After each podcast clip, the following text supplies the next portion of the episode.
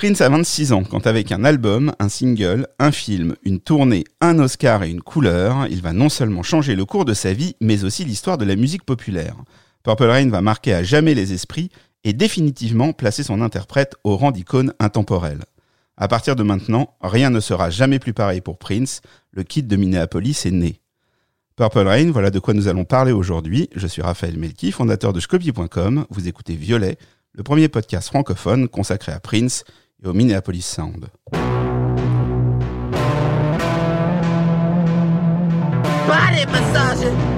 Please.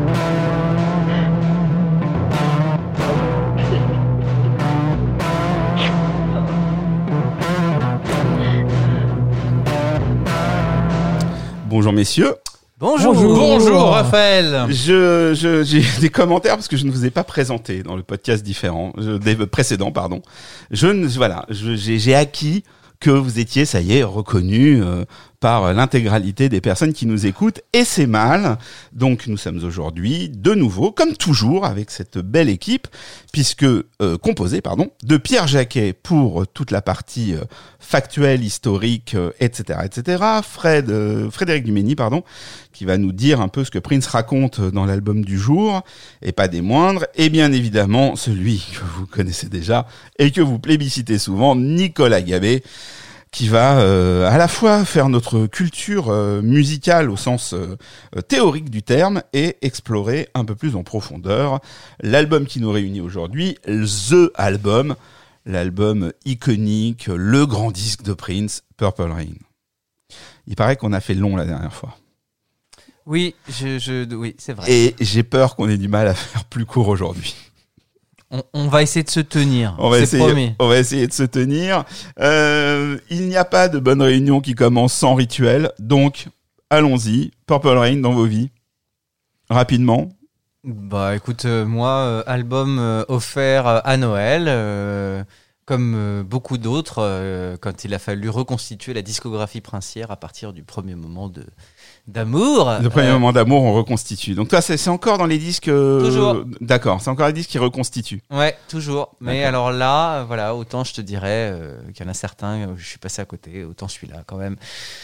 Il y a eu amour euh, immédiat et, euh, et je crois que euh, il y a eu amour passion et amour folie à partir du moment où j'ai dû replonger mes oreilles dans la discographie intégrale à partir de sa mort Mhm. en 2016. Et alors Mhm. celui-là, je crois que vraiment les quelques semaines qui ont suivi son décès, je crois que je l'ai écouté tous les soirs au casque D'accord. euh, avant de m'endormir. Donc en fait, quand il, est, soirs. quand il est décédé, tu es parti dans les fondamentaux. Ouais, ouais, mais parce que je pense que justement, c'est c'est ce genre de classique dont on mesure pas forcément les richesses insoupçonnées et insoupçonnables, alors même que on croit les connaître par cœur. exactement. ouais. Et euh, bah, on en parlera tout à l'heure. On va voir ça avec toi, ce que j'allais C'est dire. fou, c'est fou. Pierre, Frédéric Alors moi, Purple Rain, euh, c'est dans la continuité de 1999, puisque je suis tombé, euh, on peut dire, euh, fou amoureux de, de 1999, et je, suis tombé en pamoison devant cet artiste. Donc ça me semblait logique de continuer d'acheter les disques. Et donc j'ai acheté Purple Rain au moment où il est sorti, en juin 84. Le- et, puis l'évidence, l'évidence de, tenir un très grand album, avoir euh, la conscience de, de- de vivre un, un moment euh, qui marque vraiment euh, dans, dans les annales de, de l'histoire du rock en fait avec cet album. Frédéric aussi, les annales de l'histoire du rock? Euh, moi, c'est le premier album que j'ai acheté au moment de sa sortie. Euh, c'est c'est le- également le premier album de Prince que je n'ai pas acheté chez Music Machine à Bordeaux, mais chez Nuggets. Parce que, et ça veut, ça veut dire, peut-être un détail pour toi, mais Non, non, du tout. euh, Nuggets était un magasin de généraliste et pas, pas spécialisé dans les imports, etc. Donc c'était aussi chaîne, le hein, signe. euh, ouais, nuggets euh, ouais, dans différentes villes. C'était aussi le signe que voilà, il était dans les bacs euh, normaux. Euh, il n'était pas compliqué à trouver. Et c'est le premier album que j'ai donc écouté avec un sentiment d'urgence. Euh, je suis allé l'acheter euh, le jour de sa sortie. Je, je- je pas, c'était en semaine. Je sais que c'était en semaine puisque j'y suis allé entre midi et deux, alors que j'étais au collège. Et donc euh, j'ai eu, j'avais cette- cet album de Prince dans, toute l'après-midi dans mon cartable et, euh, et avec ce sentiment d'urgence qu'il fallait absolument que je rentre vite euh, l'écouter, qui est, euh, qui est après ce qui m'a habité sur la sortie des albums de Prince pendant longtemps, jusqu'à ce que je devienne. euh, Jusqu'à la fin des études. Ouais. Ouais, c'est ça, que, euh, 2012, quoi. Et. enfin, voilà, bref. Euh, ce sentiment d'urgence et euh, à l'écouter, euh, être euh, ébahi par chaque seconde de ce que j'entendais. Et toi. Raphaël Alors, eh ben- eh bien, Ouais. alors moi, c'est, alors c'est pas, ça fait pas partie des, des disques euh, rétrospectifs. Euh, ça fait partie des albums. C'est un album que j'ai eu à la maison euh, au moment de sa sortie. Mais étant un peu plus jeune que certains d'entre vous à cette table, pas beaucoup, mais un peu. euh, quand le disque sort, j'ai 10-11 ans, quoi. Donc euh, voilà, c'est mon père qui amène ce disque euh, à la maison. Et bien évidemment, c'est le disque du mal, puisqu'à l'époque, c'est quand on achète Purple Rain, c'est qu'on se place volontairement contre l'icône pop de l'époque. Et moi, j'étais forcément fan des chorégraphies euh, en zombie et compagnie. Donc euh, j'étais, euh, je ne tu, voulais tu pas. parles évidemment de Michael Jackson. Parce qu'il y a des gens qui font pas le lien. Ah oui, exactement. Exactement, tout à fait. Mais je, j'aime- je, je- je n'ai aucun souci à, évident. à parler de Michael Jackson. Euh, et qu'est-ce qui s'est passé? Eh bien, je l'ai pas écouté. Je l'ai pas écouté. Je l'ai eu en CD parce que, comme je l'ai déjà dit, on avait une planète CD très tôt et il y avait peu de disques euh, euh, de pop, de musique pop en CD, donc euh, ça faisait partie des, des disques acquis à l'époque. Et je l'ai pas beaucoup écouté. Euh, j'ai connu la musique qu'il y avait dans Purple Rain comme beaucoup par le, le single Wind of Cry à la radio et euh, le clip qui passait après euh, sur la, fameuse bande-annonce qui a annoncé Canal+. Mais ma maman, oui, je sais, mes parents sont très présents, m'a emmené voir le film. Elle s'est dit, bon, j'ai emmené voir mon fils, j'ai emmené mon fils de 10-11 ans voir un film musical. C'est bien un film musical, tu vois. les Blues Brothers, tout ça et tout, tu vois, plein de des films où les gens chantent et tout, généralement c'est bien. Euh, sauf que je savais lire, donc j'ai pu lire les, les traductions des paroles, au grand désarroi de ma mère. J'ai pu profiter pleinement de la scène chaude entre Prince et Apollonia, que j'étais ravi de voir, mais qui à l'époque était quand même euh, très gênant comme situation. Et, hum, et j'ai eu un, un coup de foot pour The Time. C'est-à-dire quand je suis sorti de là, j'avais plus envie d'écouter The Time que, Prince, parce que je m'obstinais à dire que j'aimais pas beaucoup. Mais en fait, euh, j'ai pas fait attention, mais le virus avait été euh, inoculé à ce moment-là. Voilà, parce qu'aujourd'hui, je crois, nous allons non seulement parler d'un disque, mais on va aussi et surtout parler d'un film.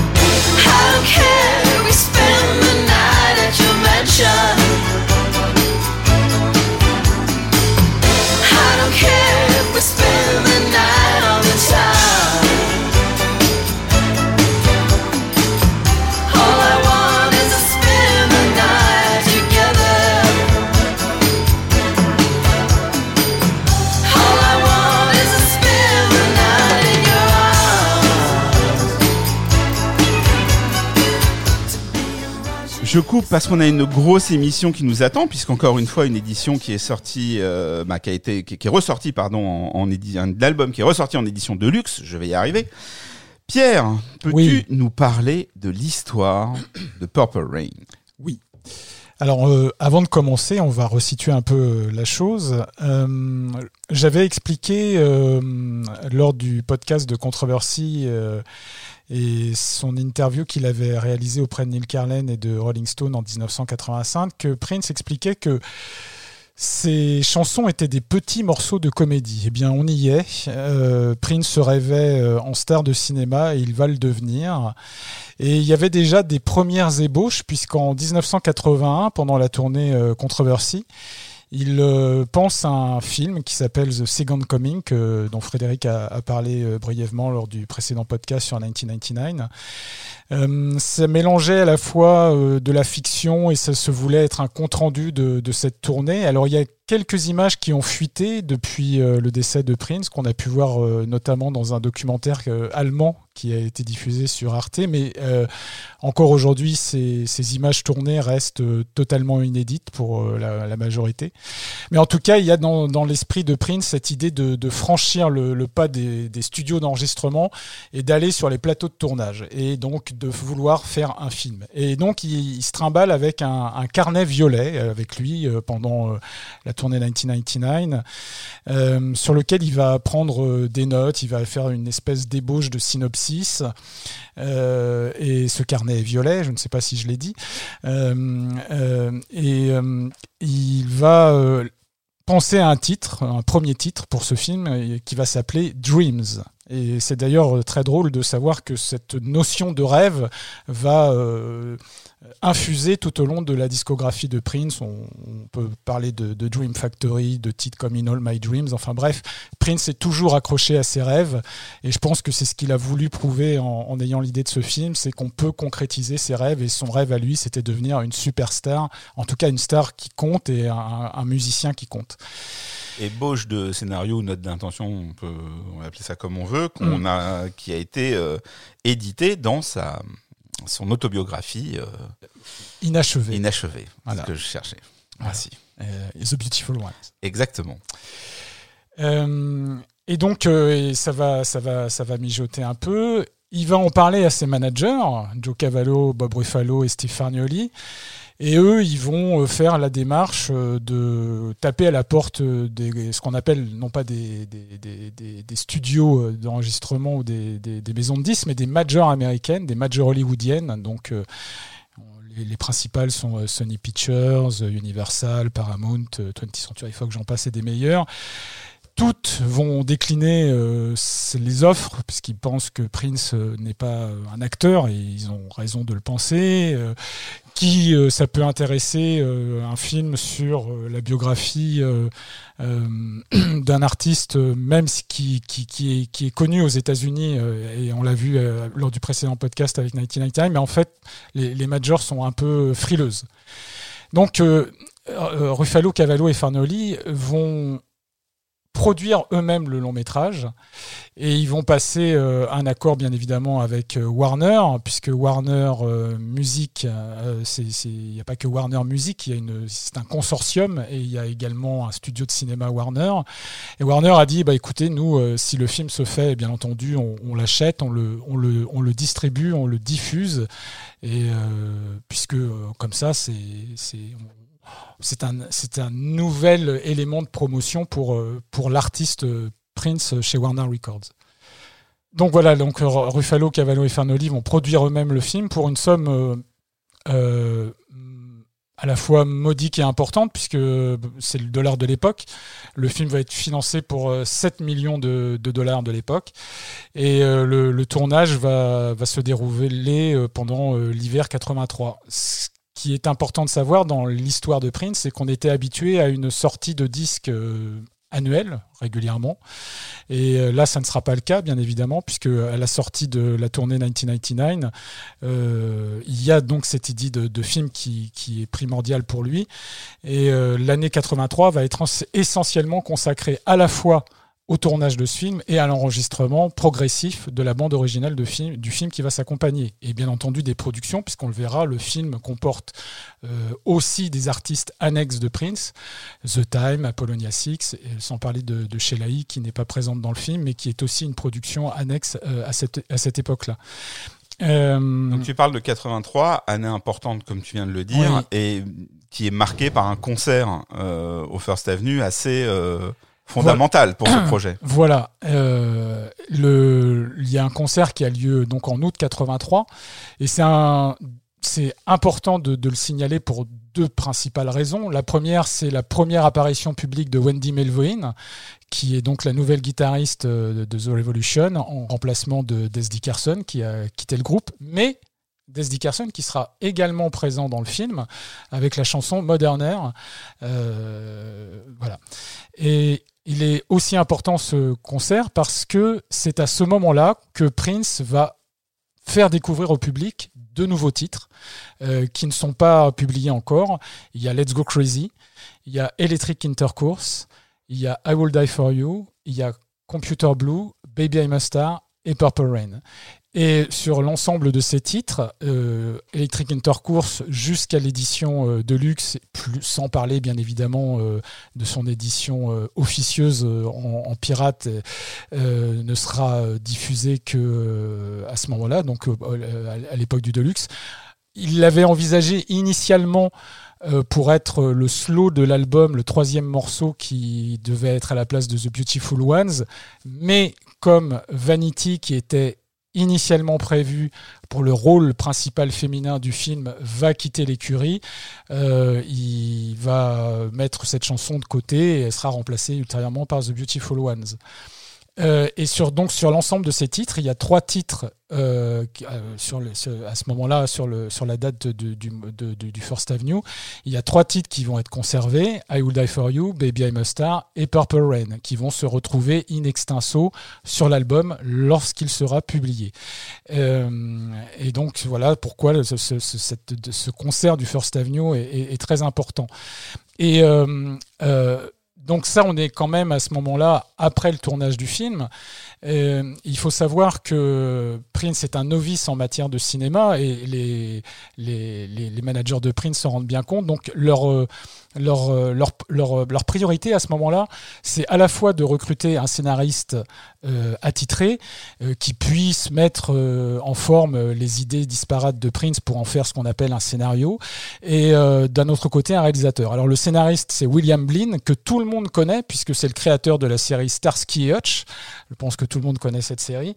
Et puis aussi il a officié euh, sur une autre série euh, et c'est là où on, comprend pourquoi il a été choisi, c'est qu'il a été euh, aussi le showrunner. On disait pas ça à l'époque, mais c'est le cas aujourd'hui. C'est lui qui conduisait la, série télé tirée du film Fame. Donc c'est une série télé qui, qui, qui, qui parle de musique. Donc voilà, on l'a pris pour ça. Et l'autre personne que vont chercher les managers de Prince, c'est Albert Magnoli, qui est un cinéaste qui sort de l'UCLA, l'université du cinéma de Los Angeles, et qui a à son actif un, un- moyen métrage sur le, sur le jazz. Donc lui aussi, là aussi, on, le recrute parce que euh, on essaye de trouver quelqu'un qui associe la musique avec le cinéma. Alors Pierre, toi tu, parles de, Prince novice en cinéma, effectivement, il n'a jamais fait de film avant et il n'a pas d'expérience cinématographique, euh, sauf euh, si on nous a menti pendant toutes ces années. Euh, Est-ce que c'est facile pour Prince de convaincre tout son entourage qu'il faut absolument faire un film? Est-ce que les, producteurs ont du mal à trouver du pognon? Parce que c'est pas facile quand même. Ce projet-là, il, est étonnant dans sa forme et dans, son, dans sa philosophie. Non, c'est un film sur lequel, euh, je l'ai dit, l'environnement hollywoodien a été très frileux. Euh, et par contre, je pense que le- les, les managers de Prince sont euh, persuadés euh, que les idées qu'il leur transmet, son idée de film, etc., c'est quelque chose qui les intéresse et ils pensent qu'il y a un potentiel. Et Bien évidemment, euh, c'est pas évident de, trouver les fonds, c'est pas évident de, convaincre les gens, mais euh, le succès progressif euh, de Prince étant ce qu'il est euh, tout au long de ces années, ça va permettre quand même de mettre en place assez rapidement ce film. Hum, concernant euh, la, musique, euh, il faut savoir que on pas, on a parlé de la musique de Prince, euh, l'album n'est pas sorti, on a parlé des, groupes annexes qui, qui sont dans le film, etc. Et puis il y a un autre aspect de la musique dont on n'a pas parlé parce que souvent on ne s'en rend pas compte, mais on pense que Prince a composé toute la musique de ce film. Pas tout à fait, puisqu'il y a un- tierce personne qui va arriver, qui s'appelle Michel Colombier. Alors Michel Colombier, c'est quelqu'un qui va faire ce qu'on appelle le, en, termes cinématographiques le score du, film, c'est-à-dire toutes les petites parties euh, instrumentales, etc. Je pense par exemple si vous avez vu le film à un moment euh, la poursuite euh, euh, en moto où euh, il empoigne Apollonia et où il va avoir une altercation avec elle à, bord- à côté d'une voie ferrée. Il y a toute une, toute une série de, de- de parties musicales à la percussion. Ça, c'est le score de, de Michel Colombier. Et ce qui est très fort de la part de Michel Colombier, c'est qu'il a, il a, il a essayé de reprendre les, les sonorités euh, de, de ce que Prince euh, composait à l'époque. Et ce qui fait que dans l'inconscient collectif, on pense que toute la musique est de Prince. Et non, il y a aussi celle de, de- de Michel Colombier. C'est ce que je pensais également. Voilà. Et d'ailleurs, euh, il y a beaucoup de musique instrumentale et parmi toute cette musique instrumentale, il y a quand même un morceau qui n'est pas de Michel Colombier et qui est en plus le premier morceau officiel instrumental de Prince. Et ce morceau, c'est God.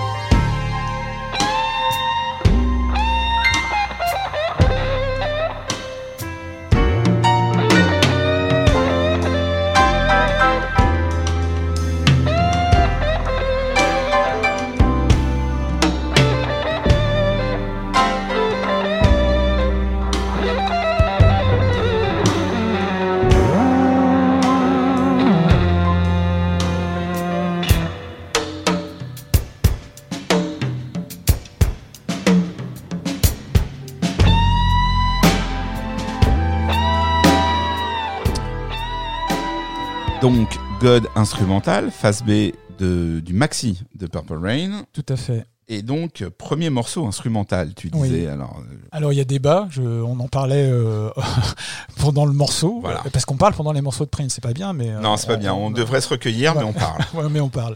Et donc Frédéric me disait, mais est-ce que c'est God ou est-ce que c'est Father Song? Alors je, je tentais d'expliquer que en fait, si on part euh, de l'ordre chronologique d'apparition des morceaux, euh, God est joué dans le film avant Father Song et Father Song est joué après. Et petite euh, petit, euh, petite précision supplémentaire, euh, Father Song est considéré comme un morceau composé par le père de Prince, par John Nelson. Et d'ailleurs, ce, ce- ce- cette partie sera intégrée au morceau Computer Blue également. Et c'est ce que raconte le film autour de ce morceau-là aussi. Absolument. Et euh, tout à fait. C'est. euh, mais de toute façon, là, on va. On, on- on va un peu peut-être déborder euh, sur euh, anticiper. Alors ça, ça ne nous ressemble pas du tout. Non, mais je veux dire anticiper un vœu parce que là, Frédéric me tend une perche Ah, qui me permet d'expliquer le pourquoi du succès du film. Euh, on anticipe, on anticipe. voilà, On- quand on regarde euh, la, trame dramatique euh, du film, euh, on se rend compte que c'est une trame qui fonctionne à mort euh, dans plusieurs schémas de films. L'histoire d'un homme qui euh, croit tellement fort en ce que en ce qu'il fait, euh, et qui à la fois euh, doit batailler avec des problèmes familiaux, des problèmes de petit ami, des problèmes de rivalité.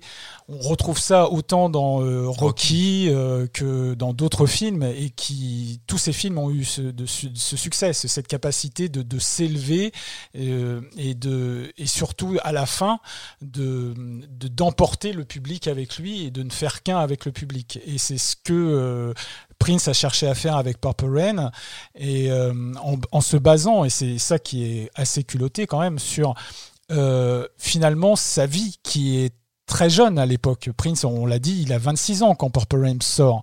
Donc, euh, et quand on, le film sort, on se rend compte qu'il charrie, en fait, on a l'impression qu'il charrie euh, 20 ans de galère euh, derrière lui, alors que pas du tout. Euh, dans la vraie vie, Prince, c'est quand même quelqu'un qui, euh, qui monte euh, assez rapidement, qui connaît le succès très très vite. Et, euh, et par contre, c'est vrai que euh, Purple Rain parle peut-être de l'avant Prince public, c'est-à-dire euh, ses années avec ses parents, euh, ses, ses groupes euh, euh, avec qui il tourne quand il est adolescent, etc. Donc c'est, le côté de, de Prince avant Prince, si on peut dire. avant de, de, poursuivre, pour éviter quelques commentaires à ceux qui, qui nous écoutent et qui aiment commenter euh, euh, tout ce qui se dit ici, euh, le premier, euh, techniquement, le premier instrumental de Prince à être sorti est Shortberry Cake sur l'album de Shelley. Voilà, je, juste pour euh, pour qu'on soit voilà, hein, on, on parle aux gens qui découvrent Prince, mais aussi à ceux qui aiment bien que ce soit fait avec précision. Le film sort, il y a des images, je crois, d'une euh, d'une première au Chinese Theater, enfin qui qu'on peut voir. hein. Ça, ça a été médiatisé comme sortie. Elle est Ça pas, c'est- ça sort pas du tout de manière euh, discrète. quoi. Absolument. Non, alors, de- de- il faut savoir que quand le film est terminé et quand le film sort, il y a effectivement une avant-première qui est effectuée en grande pompe au Chinese Theater de Los Angeles, qui n'est pas n'importe quel cinéma, parce que c'est un cinéma mythique de par ne serait-ce que son architecture, euh, cette espèce de pagode, et euh, où beaucoup d'avant-premières ont eu lieu. Et d'ailleurs, effectivement, ces images sont trouvables, euh, elles sont visionnables. Euh, elles ont été, je crois, si ma mémoire est bonne, pas sur la réédition Blu-ray, mais sur l'édition DVD 20e anniversaire de Purple Rain. Elles ont été incluses euh, dans les bonus. Et, euh, et on voit que tout le gratin hollywoodien est là. Il y a Eddie Murphy, il y a John Cougar Mellencamp pour la musique. Enfin, il y a, il y a plein, plein de gens qui, qui sont là. Et puis surtout, ce qui frappe quand on voit ces images, c'est la- l'attitude de Prince quand il sort de cette euh, limousine avec son garde du corps euh, Chuck Hansberry.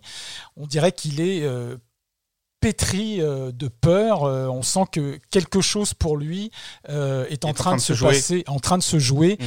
comme si il savait que ne- rien ne sera plus comme avant. Et on sait par des indiscrétions que c'est effectivement ce qu'il pensait, puisque au moment où il est prêt à sortir l'album en juin, il contacte une vieille amie dont on a également parlé dans un précédent numéro de, de Violet, c'est Patrice Rochen, et il lui explique en fait que en fait il, il vient de finir un album, que il a peur de le sortir, il ne sait pas s'il doit le sortir parce qu'il sait il sait que rien ne sera plus comme avant, qu'il tient quelque chose qui va faire de lui une star planétaire. Et Patrice Rushen lui dira tout simplement, écoute, si tu trouves que c'est bien, sors-le. Et voilà, l'histoire est jouée et, il va devenir cette superstar mondiale. Jusqu'à présent, c'était une superstar américaine. Avec Purple Rain, il va embrasser le monde. Il y a une autre personne qui a joué, euh, j'y pense avec cette anecdote, un rôle euh, indirect dans le succès de, de Purple Rain, c'est Stevie Nicks en refusant la chanson. Tout à fait. Voilà. Parce que. Prince lui avait proposé le, le Oui. morceau et elle sentait que c'était euh, bien trop personnel. Hein, je- Abso- je crois que- absolument, Il lui avait absolument. envoyé l'instru. Ouais. L'instru seulement en lui demandant d'écrire des paroles Ouais. dessus et, et elle avait répondu que elle se sentait pas d'écrire sur un morceau qui en effet était si personnel mais euh, les paroles sont c'est que c'est en effet que l'instru qui était envoyé ouais. Tu vois. hein. Ah, le rôle des femmes chez Prince. Un vaste sujet. Donc, le, le, le film sort. euh, le succès euh, du film et du est disque. immédiat, alors. est immédiat. Le succès du film est immédiat. Le film, en deux mois, euh, décuple sa mise, puisqu'en fait, il va rapporter 71 millions de dollars au, au- au bout de huit semaines de box-office. Euh, C'est une traînée de poudre. Il faut savoir que Prince va être euh, le seul depuis les Beatles à avoir un album, un single et un film classé numéro 1 dans les classements, les charts pour la musique, au box-office pour son film. Waouh. Voilà. Et au terme et à terme, l'album se vendra euh, euh, à, à- en- à la date de, de 1996. On estimait que Purple Rain, l'album, s'était vendu à 13 millions d'exemplaires aux États-Unis, 22 millions dans le monde. Donc on n'est plus du tout dans les chiffres, euh, même ne serait-ce que de 1999, puisqu'on rappelle que 1999 ça a arrêté sa course à 4 millions d'exemplaires. Donc là, c'est vraiment euh, quelque chose de, de- de flagrant. Et ça sera encore plus flagrant puisqu'on se rendra compte avec la tournée que Prince va assurer 98 concerts quasi non-stop à travers tous les États-Unis, ce qui en fait sa tournée la plus importante. Alors on reviendra, on reviendra sur la, la- la tournée. Tu viens de nous expliquer euh, assez clairement comment le film s'est monté, le- comment l'album se construit et, et à quel moment euh, il sort et quel est son accueil? Alors, Alors, on euh, imagine bien qu'avec un film qui réussit, l'accueil est pas mauvais, mais enfin, bon, tu vois ce que. Oui, oui, tout à fait. Euh, L'album, euh, donc comme on l'a expliqué, il y a une partie qui a été en partie enregistrée lors de ce concert du First Avenue au mois d'août 83. L'enregistrement va se prolonger jusqu'en mars 1984. Donc, euh, on va dire, euh, l'album est booké trois mois avant la sortie du film, euh, trois, quatre mois, quatre mois avant la sortie du film, puisque l'album sort le 25 juin et le, film sortira lui en, juillet. Et, là, on, on se rend compte effectivement que, alors, que dire sur l'album? Déjà que le nom du groupe est aussi gros, apparaît aussi gros sur la pochette que le nom de Prince. C'est donc le premier album vraiment officiel de Prince on the Revolution. Ça va même plus loin. Dans le film, c'est le nom du groupe au complet. Tout à fait. C'est-à-dire que quand on présente Prince, Mm. euh, lorsqu'il fait ses numéros, euh, ses, ses- ses morceaux sur, le, sur la scène du First Avenue, on ne dit pas Prince on the Revolution. Le, le speaker dit Ladies and Gentlemen, The Revolution. Exactement. Donc Prince Il y a une est à vraie part volonté de valorisation du voilà, groupe. Il est, il est un membre à part entière de ce groupe. Et euh, on peut dire aussi que c'est ce qui se passera dans la, dans la vraie vie, puisque on peut aussi déborder un peu là aussi. Euh, quand il va y avoir le groupe de Sheila puis après les New Power Generation, ce sera toujours Prince End. Euh, et il y aura moins cette, cette cohésion de, de groupe, mais de groupe dans le sens famille. The Revolution, c'est vraiment autant un groupe qu'une famille de recréation pour Prince. Et c'est là où on se rend compte effectivement aussi que son idée de crossover euh, euh, continue euh, avec ses membres du groupe, puisque ils sont multi-genres, il y a des ethnies différents, il y a des hommes, il y a des femmes, bref, tout ce que Prince a, voulu faire depuis le début de sa carrière, il y est arrivé avec, avec ce groupe. Et quand tu dis, enfin, juste parce que, en fait, en t'écoutant, euh, ça, non mais c'est intéressant parce que ce, côté euh, disparition derrière le groupe dans le film, même si euh, on devait passer à l'album, va jusqu'au fait qu'il n'a pas de nom dans ce film.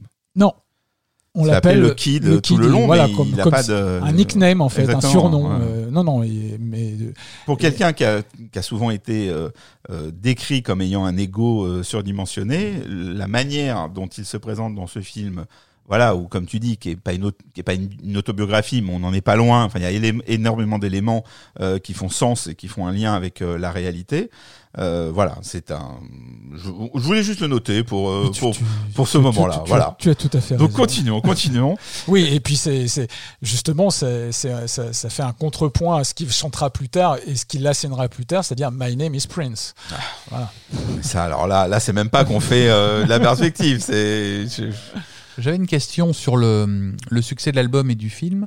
En France, ça se passe comment?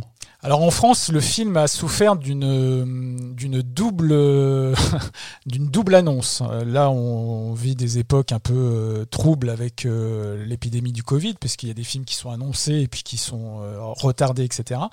Et ça a été le cas pour Purple Rain. Mais pourquoi Qu'est-ce qui s'est passé? C'est qu'en fait, quand le film a été programmé une première fois en France, on pensait que Prince allait tourner en Europe, et ça n'a pas été le cas.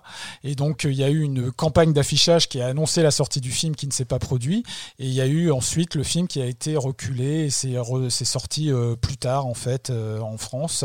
Donc c'est le film en lui-même n'a pas le même succès qu'aux États-Unis, mais quand même, euh, avec les clips de When Doves Cry, avec euh, Let's Go Crazy et les titres qui sont, euh, qui, sont en rotation sur, sur les radios à l'époque, Prince fait quand même une percée en Europe. Il la fera euh, aussi en Angleterre énormément. Il aura, beaucoup de succès.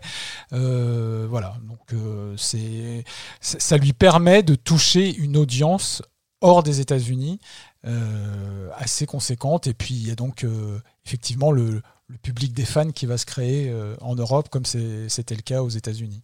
Alors on nous a fait des pas de reproches, des remarques où on nous dit oui mais vous vous ne vous attardez pas assez sur les singles, vous, vous êtes très orienté album. Alors oui oui oui. Alors là je, je, je prends le la responsabilité.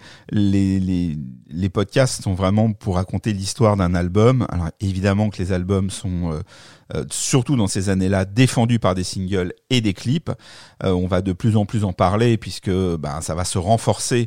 Euh, on en a un peu parlé dans 1999 justement avec les avec les clips. On a abordé automatique, on a abordé les singles et les phases B. Ça va être de plus en plus vrai à partir de, de, de maintenant, ne serait-ce que dans son dans son histoire. Donc on va sûrement être amené à aborder de manière plus précise les singles, mais on ne pourra pas pour des questions de temps déjà qui nous arrivent d'être très longs. Euh, on pourra pas malheureusement faire l'histoire de chaque single avec sa phase B, son maxi, ses versions remix, ses clips alternatifs et j'en passe. Et on fera une émission spéciale plus tard quand on aura fait quand on aura fait le tour des albums et qu'il faudra trouver d'autres idées. Des idées, on en a tellement et ils en ont pour nous parce qu'ils sont nombreux les fans de Prince. Mais, ça va pas nous empêcher de parler de morceaux comme euh, Erotic City ou ça nous voilà. mais rien ne nous empêchera la liberté de mise ici comme le chanter Prince comme nous le raconte si souvent Frédéric. Mais Alors, je crois de toute façon Pierre que tu avais prévu d'aborder les singles de Purple Rain. Oui, oui, tout à fait. Et puis je veux pas mordre non plus sur le travail de Nicolas parce que je sais qu'en plus, si, on si on ne prend que Wind of par exemple, euh, c'est un morceau, tout le monde le sait, c'est un morceau qui est sans basse. Et euh, de par les dernières euh, interventions, euh, on va dire les interviews de Michael Hall, l'archiviste de l'esthète de Prince, on sait qu'ils ont retrouvé dernièrement la version entre guillemets complète de Wind of Cry, c'est-à-dire avec plusieurs pistes instrumentales, que Prince a épuré au maximum pour n'en garder que la version qu'on connaît qui a été commercialisée. Mais quand même, si, si, si, on, si on peut s'apesantir 5 minutes sur Wind of Cry, c'est quand même assez phénoménal ce, ce titre. C'est-à-dire qu'il n'y a pas de basse, qui fait toutes les voix, il euh, y a euh, une mélodie euh, où on se dit bon qu'est-ce que c'est? Quelque chose qui est indéfinissable et très vite c'est très addictif parce que on y revient régulièrement. Let's Go Crazy c'est quand même une alors je parlais toujours de, cette idée de post-modernité, de, de, de, revisiter l'histoire du rock, mais Let's Go Crazy, c'est exactement ça. C'est quand même un morceau euh, qui utilise tous les gimmicks euh, du rock, c'est-à-dire un riff qui se finit dans un solo euh, hendrixien, mais avec des idées d'arrangement et de production qui sont totalement novateurs. On a écouté Take Me With You. Take Me With You, il faut savoir que ce sont les premiers arrangements de cordes de Prince. il y a des réminiscences très pop, très, très Beatles. Euh, il y a des choses incroyables sur cet album. Et puis, bien évidemment, il y a cette hymne qui est euh, Purple Rain euh, et qui là euh, fait appel à tout, tout, toutes les plus grandes heures des songwriters. Je veux dire, Purple Rain, c'est à la fois Bob Dylan, Bob Seger, Bruce Springsteen, mais avec ce côté éminemment Prince et ce solo d'anthologie. Et, et c'est pas pour rien. Là, y a, dernièrement, il y a eu un, espèce de, de, de logiciel qui a calculé le nombre de fois que Prince avait joué Purple Rain en concert. Ce, ce titre a été joué 1028 fois par Prince. C'est le premier titre euh, de tous les titres de Prince qui a été joué par Prince. Ce n'est pas pour rien. C'est l'hymne de Prince. C'est même si on l'a écouté, si on se plaint souvent de, de toujours l'avoir écouté, réécouté, réécouté, mais à chaque fois qu'il l'entamait sur scène, dès qu'il dès qu'il grattait la première note, on était on était happé une nouvelle fois. C'est On comme était si euh, d'autant plus happé que ce qui est le plus surprenant dans l'interprétation de Purple Rain, c'est qu'il est quasiment systématiquement habité. tout Ça veut fait. dire que ce n'est jamais joué euh, comme une énième fois. voilà. Donc c'est c'est ça qui m'a toujours surpris en fait, parce que C'est comme s'il jouait, Les- comme dans le film, c'est comme s'il jouait sa vie euh, sur scène. les fans du, j'ai envie de dire les fans du premier rang, c'est-à-dire les gens qui suivaient énormément, tout le monde suivait les concerts, mais voilà, on, on était une grappe à, à- à se retrouver. C'est vrai que ça soufflait pas mal, euh, ça soupirait quand euh, Purple Rain commençait, et trois minutes après, on était encore en train de faire des ouh et la moitié pleurait et on était emporté. Euh, Je, je, je crois parce qu'il y a quand même un moment. C'est très intéressant la, statistique dont tu parles parce qu'on voit l'évolution de Purple Rain. On voit qu'il y a c'est exactement ce qu'on disait un peu sur le, podcast sur euh, 1999 avec euh, la couleur, avec le violet. Il y a un moment, il prend une espèce de distance quand même avec cette chanson. Et, et, quand elle revient, il y a un côté, euh, voilà, c'est presque le titre qui m'a fait, quoi. C'est-à-dire qu'il doit la transformation, il doit le fait d'être une star internationale, il, do- il doit le un moment d'apogée en tout cas euh, à cette euh, à ce titre et on sent qu'il est euh, qu'il est habité.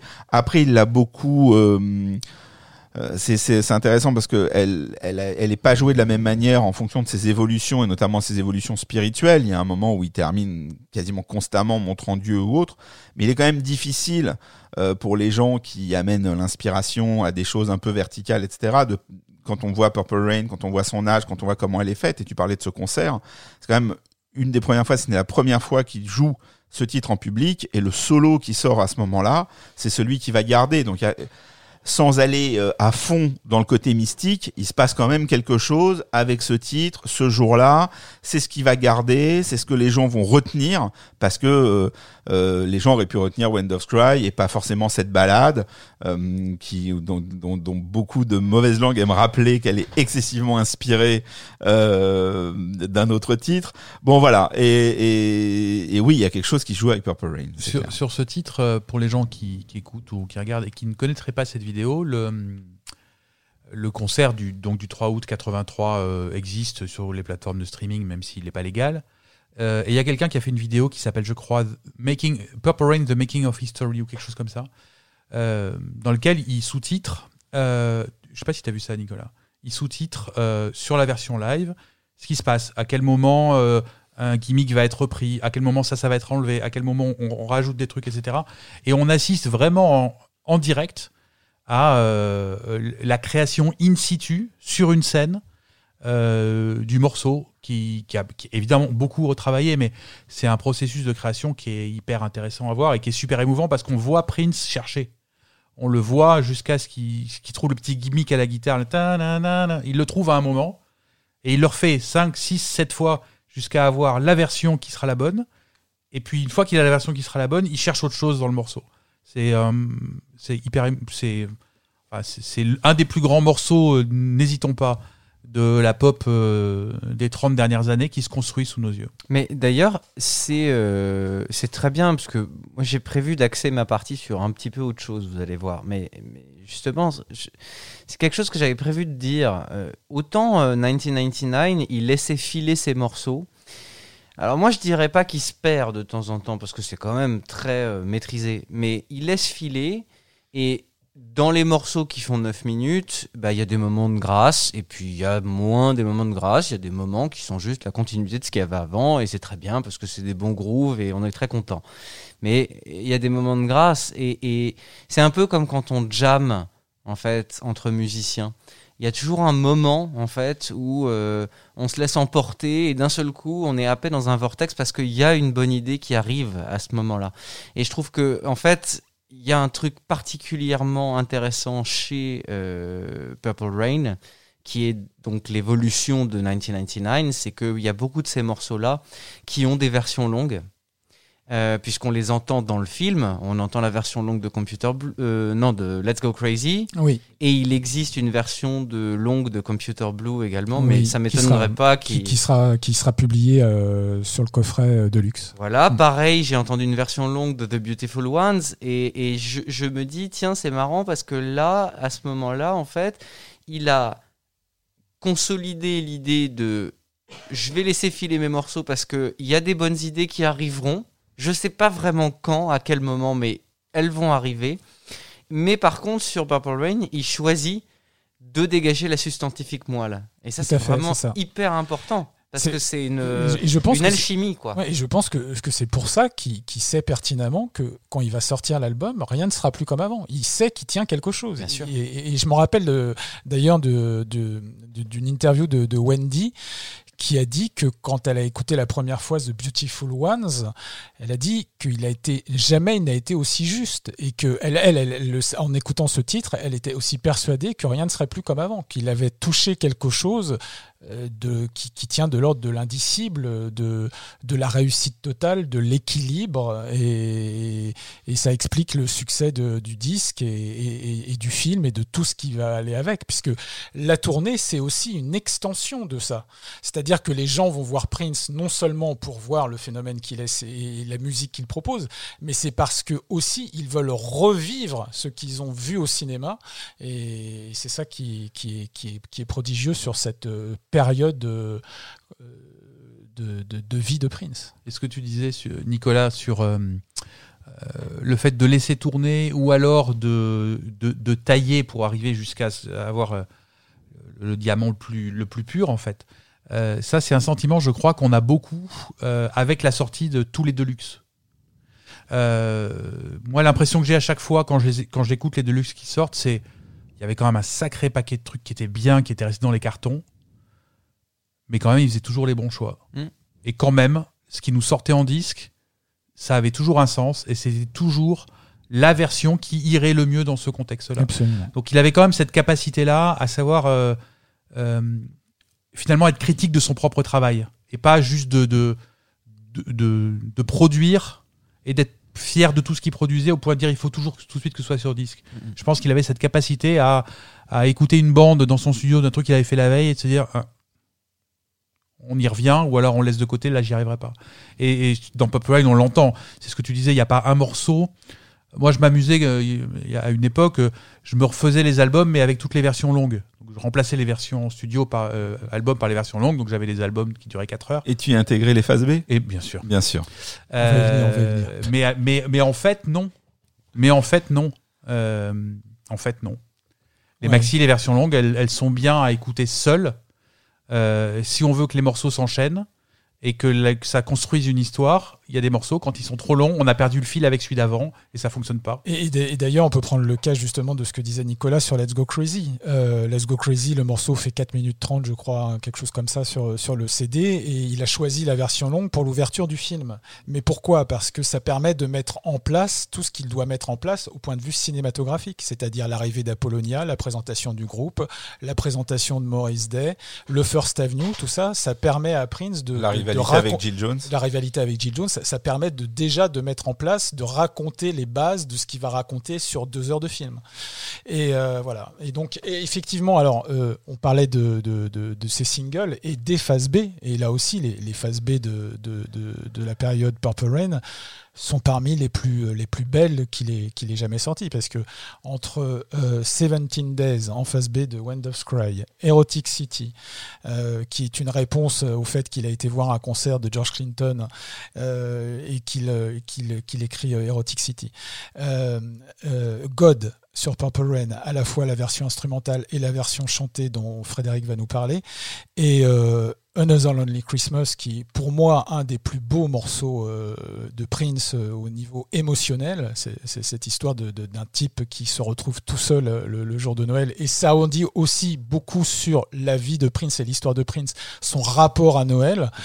C'est très autobiographique là. Pour ouais, c'est très Il autobiographique. y a Wendy qui racontait. C'est Wendy ou Lisa, je sais pas. Euh, Ah non, non, c'est- Mathilde Amé dans une interview où euh, elle dit qu'elle elle voit Prince après les fêtes de Noël et elle lui dit alors ça s'est bien passé les fêtes? Il répond bah non, c'était nul. Et pourquoi? Personne voulait travailler.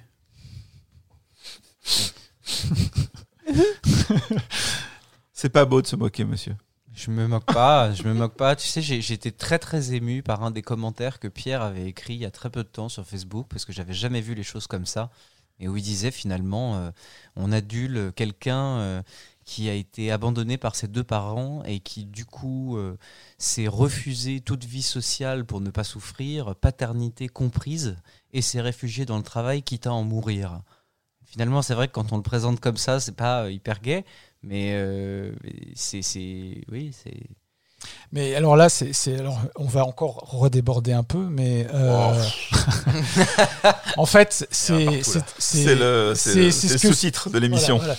C'est ce que sous-tend euh, Suzanne Rogers euh, lorsque, dans, dans les notes qu'elle a, qu'elle a laissées pour l'édition super deluxe de Sign of the Times, Sign of the Times arrive à un moment où euh, il, il vit une rupture compliquée avec Susanna Melvoin, la sœur jumelle de Wendy. Et Suzanne Rogers explique qu'il a choisi la joie, le funk, la danse, euh, la fête, euh, la musique plutôt que de s'apitoyer sur soi-même et sur la douleur. Et, et ça, c'est toute l'histoire de Prince. Et quand on a compris ça, on comprend beaucoup de choses, je trouve. Euh, on va euh, revenir un peu sur les. Donc, tu as évoqué les, les, les B-sides et donc, donc les. Souvent, tu nous fais un petit, une petite parenthèse charts. Oui. Euh, ça se passe comment? Bah, ça se passe par euh, rapport aux 152 semaines de, Alors, j'ai- j'ai- j'ai- de j'ai- 1999 alors, j'ai j'ai noté, noté beaucoup de choses sur les, sur les charts et entre autres sur les, charts des productions. Je vous l'ai déjà dit euh, tout à l'heure, c'est un album qui s'est vendu à 22 millions d'exemplaires dans le monde. Il a eu plusieurs numéros 1. Curieusement, la chanson Purple Rain n'a pas atteint la première place des singles. Elle a atteint la troisième place uniquement des, singles. Mais Let's Go Crazy a été numéro 1. When Doves Cry a été numéro 1. Tous les, tous les singles ont été classés. Donc Take Me With You, euh, euh, I Will Die For You, tout a été classé. Euh, I Will Die For You qui va faire l'objet aussi d'une magnifique version maxi qui est en fait une version live euh, avec le public en effacé, on va dire.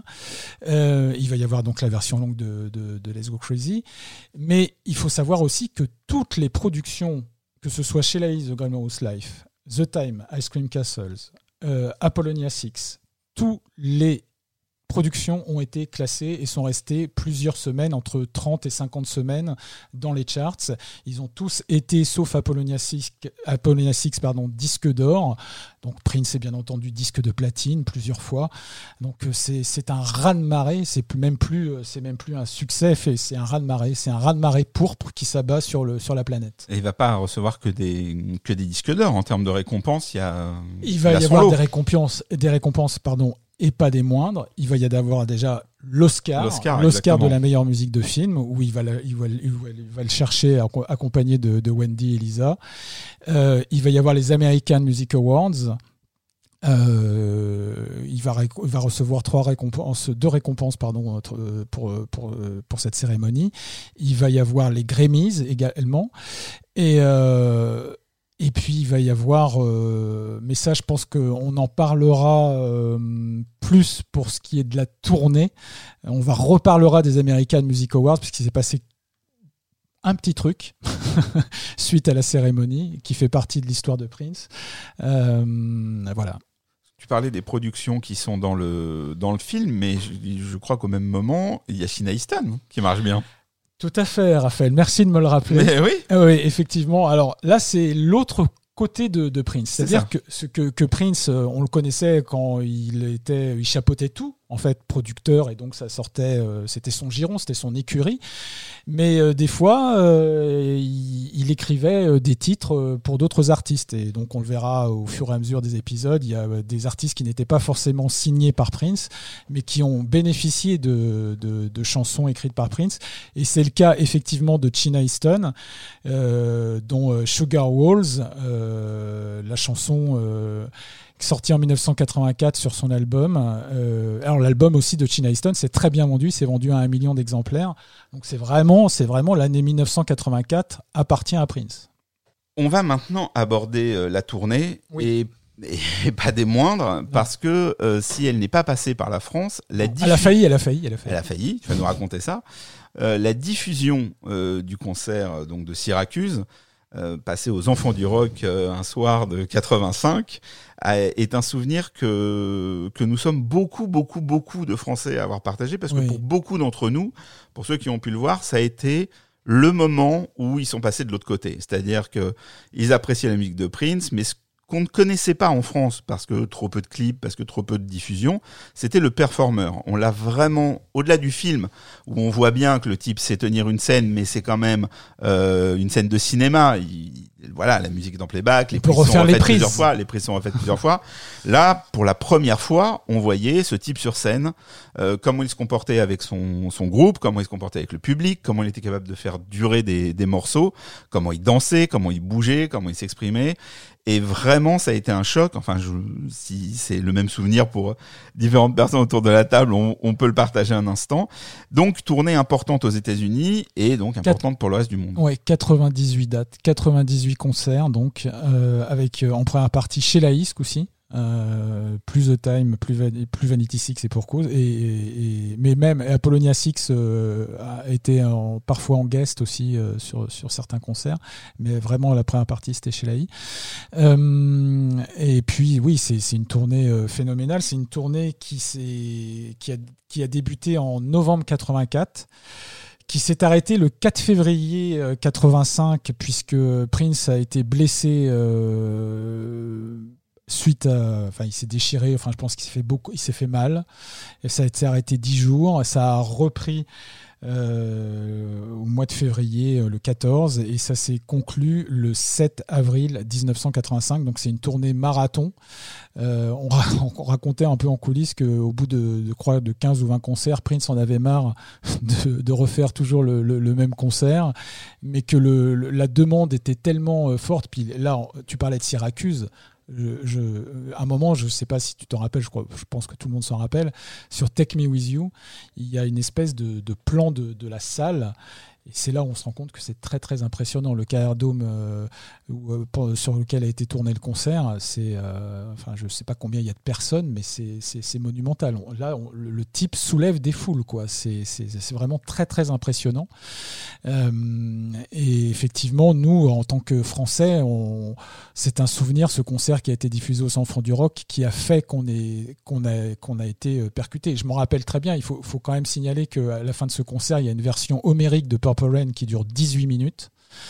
Euh, donc là, déjà le titre dure pas mal sur le sur le sur le sur le disque. Et donc qui c'est le arrive double. après euh, un I Would Die For You, Baby I'm a Star interminable. euh, Voilà, enfin là ou là où bon et c'est d'ailleurs très drôle parce que il joue Possessed, euh, ce morceau et Irresistible Ouais, Beach, Irresistible Beach, mais dans une version voilà. incroyablement funky. Et, c'est- c'est- c'est c'est- c'est Possess, donc qui est un morceau à l'époque qui, est, qui est inédit et qui va le rester longtemps, qu'il a, dont on a parlé dans le précédent podcast puisqu'il fait partie du 99 Deluxe et il fait également partie du Purple Rain Deluxe et il est même présent à un moment euh, en fond sonore euh, dans le film. Euh, et ce morceau, il le dédie à James Brown. Et c'est exactement ça, en fait. Quand le générique de fin défile, Possessed is dedicated, is dedicated to James Brown. Et quand on voit Prince sur scène, sur, le, sur la scène du Carrière Dome, c'est, l'héritier de James Brown. C'est, flagrant, quoi. C'est, un performeur absolument époustouflant. Donc un film à succès, une tournée à succès, un album, des singles. Bon, on a fait, on a fait le tour ou il y a encore des, des, des choses à ajouter? Ouais, d'une petite anecdote juste sur la tournée. Deux petites anecdotes. Bah oui, oui. Euh, le 7 avril 85, c'est Pâques.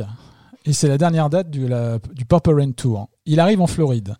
Et euh, là, euh, eh bien, il y a bon nombre de prédicateurs euh, locaux qui font campagne pour que ce concert soit annulé. Ils jugent le concert euh, blasphématoire. Et là, euh, je vais tendre la perche à, à Frédéric parce que c'est son dada. Je pense qu'il va nous parler de Blasphème. non de pourquoi Non, non, Dieu. de pourquoi de pourquoi le ces, ces gens Ouais. ont pensé à un moment ont cru penser à un moment que c'était un spectacle blasphématoire et la deuxième anecdote c'est qu'à la fin de la tournée Prince choque le monde il annonce qu'il arrête la scène et qu'il doit chercher l'échelle Il l'a beaucoup fait, hein. Euh, même si. Alors, je, te, je, je laisse les gens apprécier donc Cliffhanger d'abord. voilà. Et euh, ensuite, il a beaucoup fait. euh, il a beaucoup dit j'arrête la scène euh, dans Mais- ces années-là mais Il a beaucoup Ah, arrêté.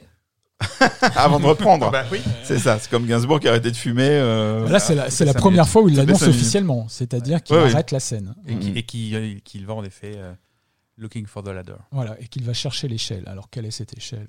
Mais parlera, on, on sait que que ça a été, il, il a été bouleversé par cette époque. hein. Il y a eu des, il y a eu des témoignages dans dans un des docs. euh, euh, il y a Wendy, euh, Elisa qui racontent que c'est le moment où il arrête d'être dans le même bus qu'eux et ça veut dire quelque chose. Euh, et puis euh, et puis il y a dans les indiscrétions, on sait que euh, son manager de l'époque.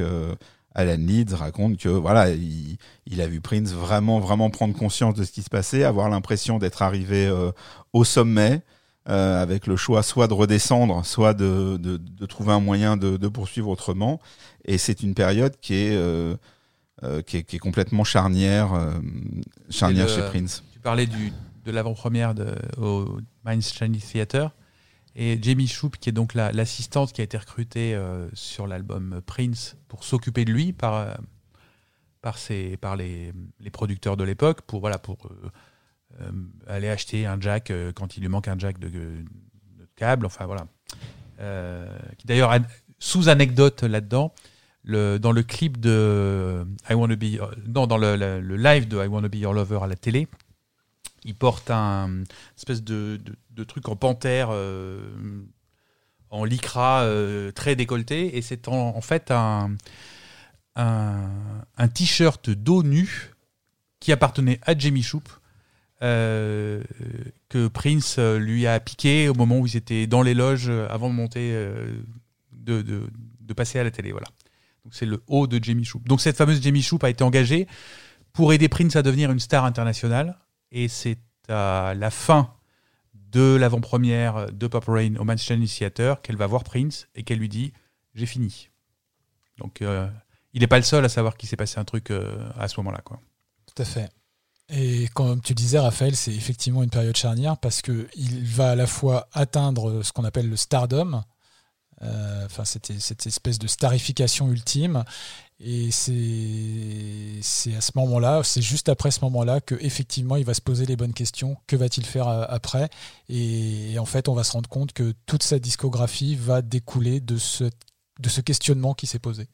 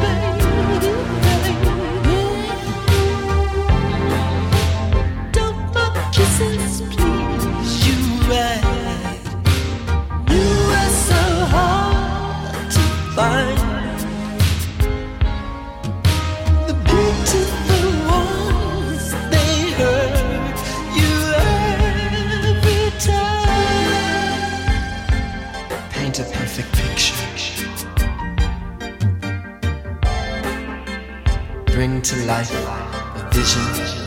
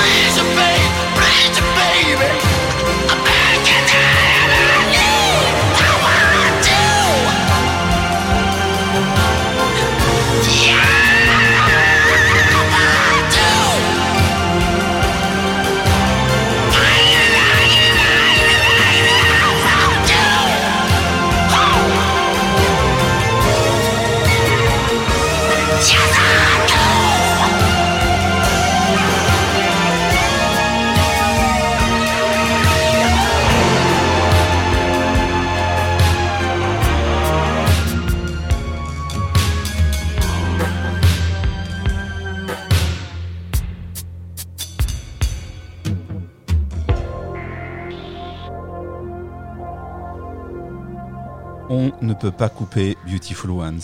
Donc, c'est vrai. Nous l'écoutons jusqu'au bout. Et nous avons notre euh, première auditrice, puisque Raphaël est avec nous. Bonjour. Bonjour Raphaël. Bonjour, Comment Raphaël. ça va depuis la semaine dernière? Bah, écoutez, très bien les garçons et vous? Alors, depuis la semaine dernière, on explique. Raphaël a participé euh, de la même manière à l'émission euh, sur 1999. Et à l'époque de sa demande de participation, elle avait coché les deux albums. Donc, elle voulait euh, impéra- oh, impérativement, je peux pas dire ça, mais elle souhaitait intervenir sur euh, les deux émissions. Donc, comment vas-tu depuis la dernière fois? Bah écoutez, toujours très bien. C'est un plaisir d'être avec vous. Mais c'est un plaisir de te recevoir de nouveau. c'est Euh, donc, Purple Rain, tu nous as un peu raconté tes premiers émois adolescents sur, sur 1999. Euh, que veux-tu nous raconter sur ce disque? Bon, donc euh, pour résumer, je découvre euh, Prince un petit peu avant la sortie de Purple Rain et euh, j'achète l'album et surtout les clips passent à la télé. Donc en fait, à l'époque, il n'y a pas énormément de chaînes et dès qu'on allume la télé, on tombe sur lui, plus ou moins. Le film sort et à l'époque, j'habite en grande banlieue. Il n'y a pas de cinéma près de chez moi. Donc, euh, je vais aller euh, dans un cinéma à quelques kilomètres, mais il faut prendre le train, etc. Donc, j'y vais une fois et je reste pour la deuxième séance. Donc, je le vois en français deux fois de suite. Et puis, je retourne au cinéma euh, une autre fois. Euh, je le vois à nouveau en français et euh, je dis à mes parents, euh, j'aimerais bien aller à Paris, le voir dans une salle en anglais. Et à l'époque, je ne sais pas si vous vous rappelez, euh, pour écouter de la musique chez soi, on avait soit une chaîne hi-fi, soit un ghetto blaster qu'on pouvait utiliser avec des piles. Donc, je suis partie euh, acheter des grosses piles pour mon ghetto blaster. Je suis allée euh, avec un sac de sport et le ghetto blaster à l'intérieur. Et j'ai donc effectué mon premier piratage de son en enregistrant la bande son du film dans le cinéma. Mais enfin, ce qu'il faut savoir quand même, c'est que euh, donc j'étais accompagnée de mes parents. On est rentré dans le cinéma avec un énorme sac de sport. Donc déjà, c'était un peu étrange.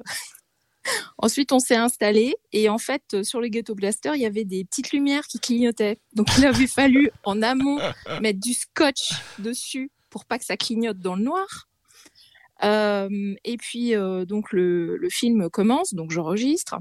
Et euh, évidemment, le stress, c'était est-ce que les piles allaient euh, rester, enfin, est-ce que ça allait euh, durer toute la Et, et la Et cassette, la cassette, la dire. de la cassette. Et est-ce que- Et la cassette, alors la cassette évidemment, euh, bah, c'était, euh, il fallait les deux faces. Et mon truc était, euh, en fait, il se retournait, vous savez, je sais plus comment on appelle. Auto ça. reverse. Auto reverse, voilà, c'était auto reverse.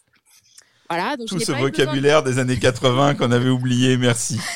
Ouais, donc je n'ai pas eu besoin de retourner la cassette, mais par contre, euh, euh, ce qui est très drôle, c'est que euh, on s'était assis à un endroit dans le cinéma où en fait il y avait personne autour, et le film commence et il y a un couple qui s'assoit juste sur le rang devant nous, et en fait ils ont passé tout le film à se bécoter. Donc sur les scènes où il n'y avait pas beaucoup de bruit, on les entendait s'embrasser. donc j'ai un enregistrement du son du film avec ces deux personnes. Mais pourquoi tu n'as jamais partagé ça? Nous voulons l'écouter maintenant. Nous voulons la version euh, pirate de Raphaël de Purple Rain, le film. Donc il faudrait que je retrouve la boîte dans laquelle elle est rangée. Mais voilà, c'était mon, c'était ma, ma, mon anecdote euh, piratage euh, du son du film. Et la deuxième anecdote euh, concerne en fait euh, une écoute par accident.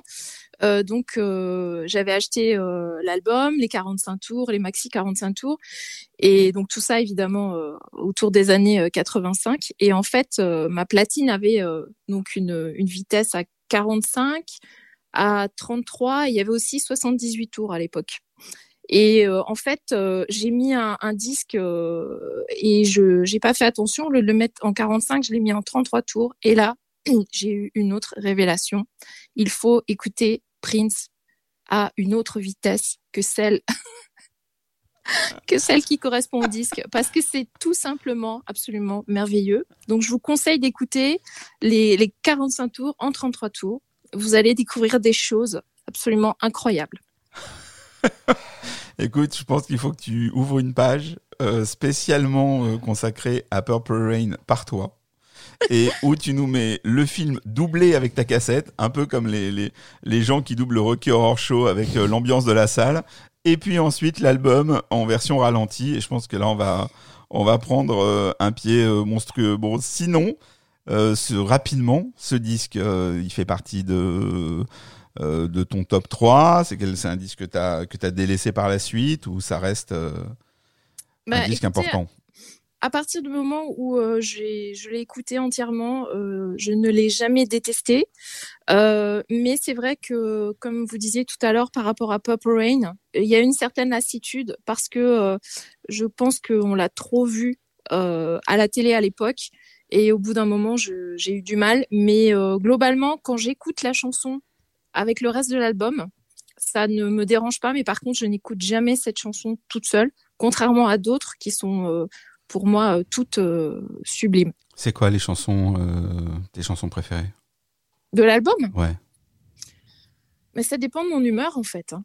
Je sais pas. mais c'est vrai humeur. que ouais mais c'est- enfin je sais pas par exemple Take Me With You c'est Mhm. une chanson qui est extrêmement fraîche euh, qui qui je sais pas ça donne ça, ça vous met de bonne humeur vous avez envie de faire une promenade en forêt vous voyez c'est très comme ça c'est très frais Euh, si vous écoutez euh, euh, Computer Blue je sais pas il y a un côté euh, extrêmement torturé dans cette chanson euh, qui est aussi très intéressante et Mhm. euh, je sais pas enfin pour moi, ce que j'expliquais il y a une semaine, c'est que pour moi, chaque chanson représente un univers.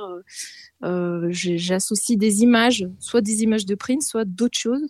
Et donc, c'est, enfin, ça permet vraiment une certaine liberté, voyez, dans la créativité euh, qu'il peut y avoir dans notre cerveau. Eh bien, merci. Alors, cette fois, je dis merci parce que la dernière fois, je, je t'ai laissé un petit peu abruptement. Donc là, on va tous te dire merci. Au revoir. À bientôt. Et on va Oui, enchaîner avec un morceau qui me met de très bonne humeur. Au revoir, Raphaël. Au Au revoir. revoir, Raphaël. Ciao, merci beaucoup les garçons.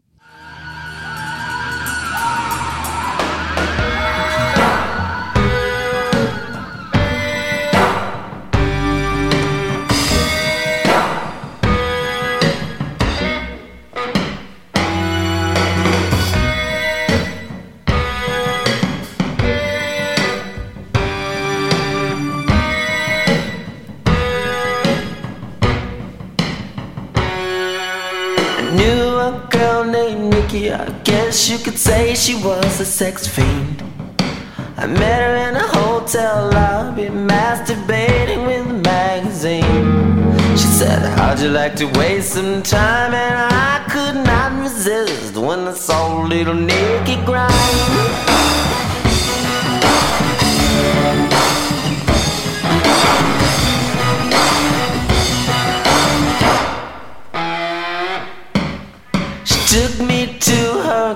And I just couldn't believe my eyes. She had so many devices, everything that money could buy. She said, sign your name on the dotted line. The lights went out and Nikki started to grind.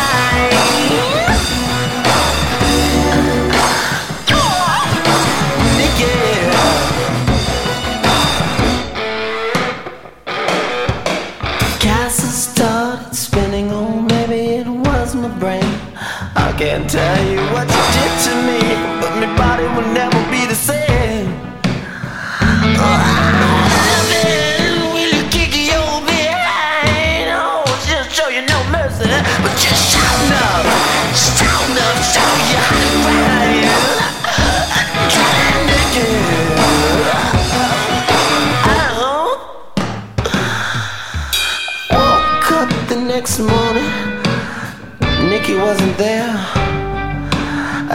all over,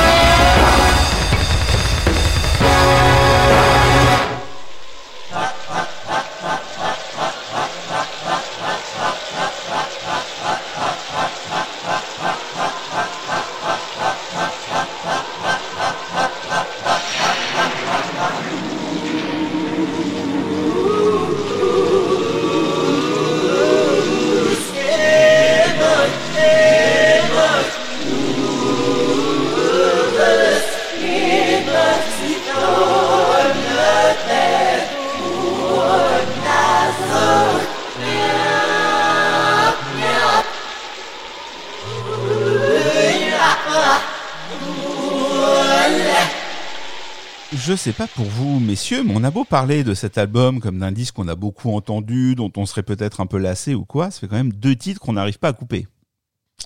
Je dis ça, j'ai rien. Sur les autres, on a réussi, mais là, euh, quand on commence, on va au bout. Bon, en même temps, on a entendu deux chefs-d'œuvre coup sur coup. Frédéric Dumény, est-ce que Frédéric, Purple Rain Frédéric, est un disque euh, voilà, qui, qui, qui dit d'autres choses Est-ce qu'on rentre dans une nouvelle ère? Est-ce que c'est juste la suite de ce qu'il y a précédemment? Est-ce qu'on est un peu plus dans Dieu que d'habitude? Je ne sais pas. De quoi nous parle Alors, Purple Rain? C'est ni l'entrée d'une- dans une nouvelle ère ni la suite. La- D'accord. En fait, c'est la fin. Euh, ou c'est en tout cas le passage, clairement. Euh, donc, ça fait trois émissions que je vous saoule avec euh, Dieu qui arrive petit à petit et euh, l'intégralité euh, de la vision de Prince pour euh, la connaissance de l'au-delà, ou en tout cas euh, la recherche de cette vérité divine autour de la libération du sexe, du plaisir individuel, de la fête, depuis un album, la vision apocalyptique avec l'arrivée, l'entrée dans une nuit et l'arrivée vers autre chose. Purple Rain, on, l'a dit, c'est un album qui marque euh, clairement la fin de. On pourrait peut-être presque appeler ça la période d'apprentissage de Prince, mais il devient autre chose avec Purple Rain et il ne devient pas autre chose uniquement avec le succès de Purple Rain, mais avec ce- qu'est Purple Rain. Et Purple Rain, c'est la résolution de cette tension-là. Euh, je l'ai dit euh, dans, une émission précédente, Prince a compris que la manière dont lui vivait euh, son rapport à Dieu était euh, de l'ordre de la recherche de la proximité et pas de la contrainte, mais plutôt de la joie, de la fête et la conviction euh, qu'il nous a affirmé avec 1999 qu'il y aura à un moment une révélation.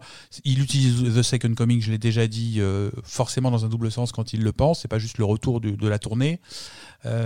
Plus longtemps après, quand il va devenir témoin de Jéhovah, où euh, il y a beaucoup de, gens qui écoutent, qui pensent que Larry Graham lui a retourné la tête, il est dans, le deuil de son enfant, etc. etc. Euh, toutes les graines du fait de devenir témoin de Jéhovah sont déjà dans sa manière euh, d'appréhender la religion. Il est clairement dans l'attente du retour du Messie, de son vivant à lui, euh, pour vivre ce passage euh, vers, vers l'autre, vers le monde d'après. Témoin de Jéhovah, c'est exactement ça. Ils, sont, ils préparent ce retour-là. Bon, je reviens un cran en arrière. Donc, euh, il a compris que sa vision de la religion était choquante et que parler d'un Dieu qui soit un Dieu bienveillant, on va dire, qui incite à prendre du plaisir et à s'exprimer, était peut-être même plus choquant qu'aller au bout de la description d'actes sexuels gratuits. Et euh, il choisit de choquer l'Amérique en parlant de sexe, et sur Darling Nikki, finalement, l'Amérique répond à son désir euh, de choquer, je pense, bien au-delà de, de ce qu'il avait pu espérer, puisque ce, qu'évoquait Pierre tout à l'heure, c'est euh, Gore, la, la femme d'Al Gore, surprend sa fille adolescente en train d'écouter une chanson dans sa chambre qui est Darling Nikki. Et là, elle se dit, mais comment est-il possible que ma fille adolescente puisse écouter une chanson Euh, alors pour ceux qui ne sauraient toujours pas de quoi parle Darling Nikki, je vais la résumer rapidement. Euh, Prince rentre euh, dans une maison dans, lesquelles il- dans laquelle il trouve une femme qui est en train de se masturber avec un magazine. Là, on a un double sens. Est-ce qu'elle se masturbe avec le magazine ou est-ce que se masturbe en regardant le magazine?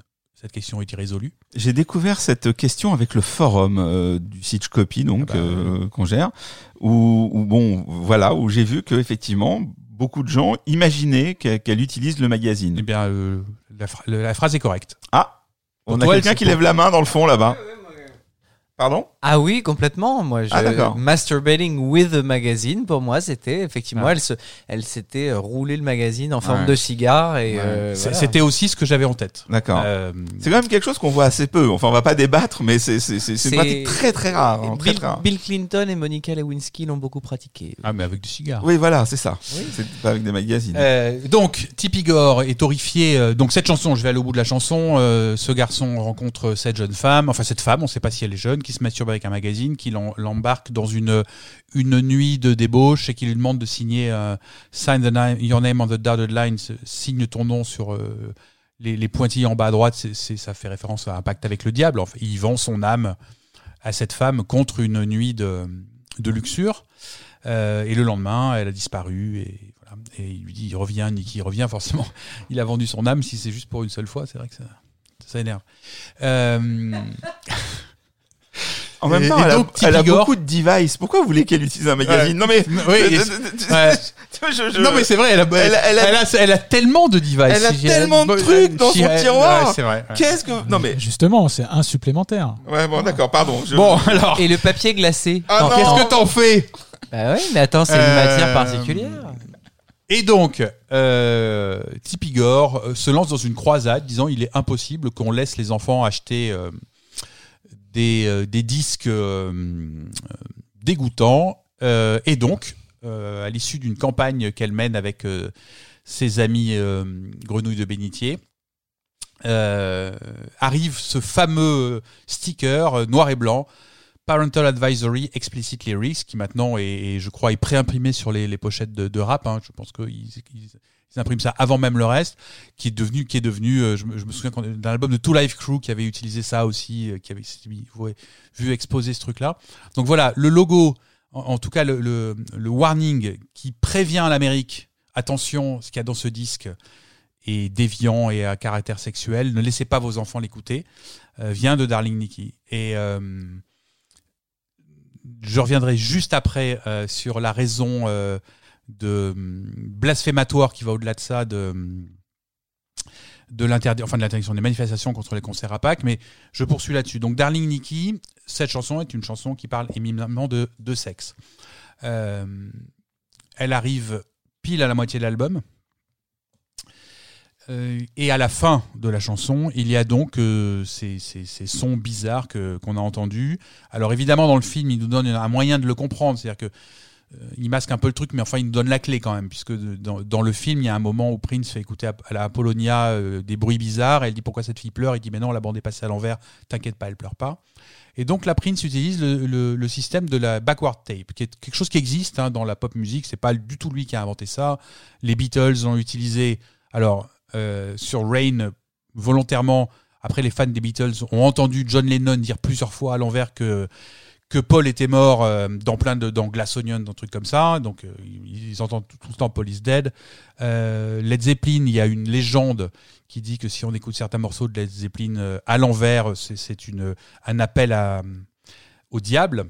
Et il y a un groupe dans les années 60 dont le nom m'échappe, qui est le premier à avoir fait du backward. Alors ils ont utilisé le principe du 45 tours. En fait, en face A, il y a une chanson et en face B, il y a la même chanson mais à l'envers.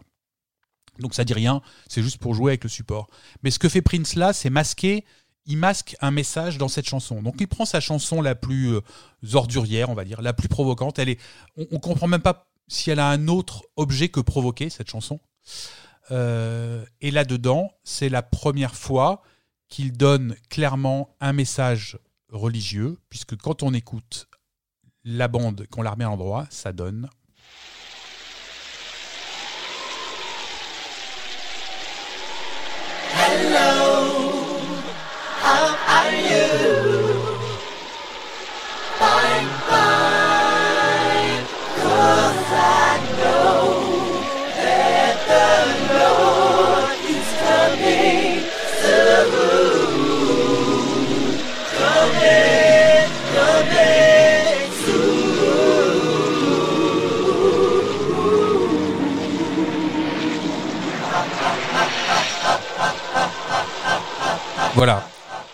Euh, bonjour, comment vas-tu? Je vais bien parce que je sais que euh, The Lord, que Dieu euh, arrive, qu'il arrive bientôt, il arrive bientôt.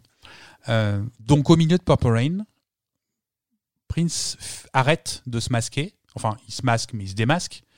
Il arrête euh, de cacher une recherche divine derrière une provocation euh, sexuelle. Il résout cette tension-là, il délivre son message et il nous dit que maintenant il va nous parler de Dieu. Euh, vraiment, de manière directe, sans se cacher. Et si on regarde l'évolution des chansons de Prince, après Purple Rain, il y a des chansons sur Dieu, il y a des chansons sur le sexe, il y a de moins en moins de chansons sur le sexe en proportion de ce qu'il y avait avant. Euh, ça n'a pas l'empêcher de faire des get-off, des choses comme ça, mais qui n'auront pas de, message caché. Euh, il s'est dévoilé complètement. Et de la même manière que dans le film Purple Rain, il se dévoile, il dévoile ses problèmes familiaux. euh, là, il a fini. On a l'impression que à 24 ans, donc, Ça fait euh, six ans qu'il sort des albums. Euh, il a cherché une manière d'arriver à dire ce qui était vraiment important pour lui. Et là, il a décidé qu'il y arrivait. Et c'est fini. C'est-à-dire que cette trajectoire de, de masquer quelque chose derrière l'autre est finie. Et il va en effet, Looking for the Ladder, dans l'album suivant, il y aura une chanson qui sera clairement religieuse. Et surtout, en face B, les fameuses phases B qui disent des choses qui ne sont pas dites dans les albums. Euh, Il y a ce morceau qui s'appelle euh, qui s'appelle God, euh, qu'on écoutera juste après. Je vais juste avant boucler sur le pour finir cette tension incroyable sur le pack 85. Euh, sur scène, Prince euh, sur le Purple Rain Tour, pas sur toutes les dates, mais sur une, partie euh, importante de la deuxième moitié, je crois surtout. Euh, au milieu de Let's Pretend We're Married, donc euh, chanson de, de 1999, euh, le, thème de Let's Pretend We're Married, c'est euh, on est seul, on se sent seul, faisons semblant pour une nuit ou pour un peu plus qu'on est marié et, et faisons l'amour. Voilà, encore une fois. Donc une chanson où encore une fois il, dit que même si on s'aime pas vraiment, c'est pas grave, on a qu'à y aller quand même. De toute façon, ça sera pas désagréable. Et là, il y a Dieu qui lui parle sur scène. Il y a l'intervention divine euh, et Dieu lui lui reproche de de, de, de encore euh, mélanger tout et, et d'être d'être pas très propre. Et il répond, Prince répond, euh, I know I said that it would be good.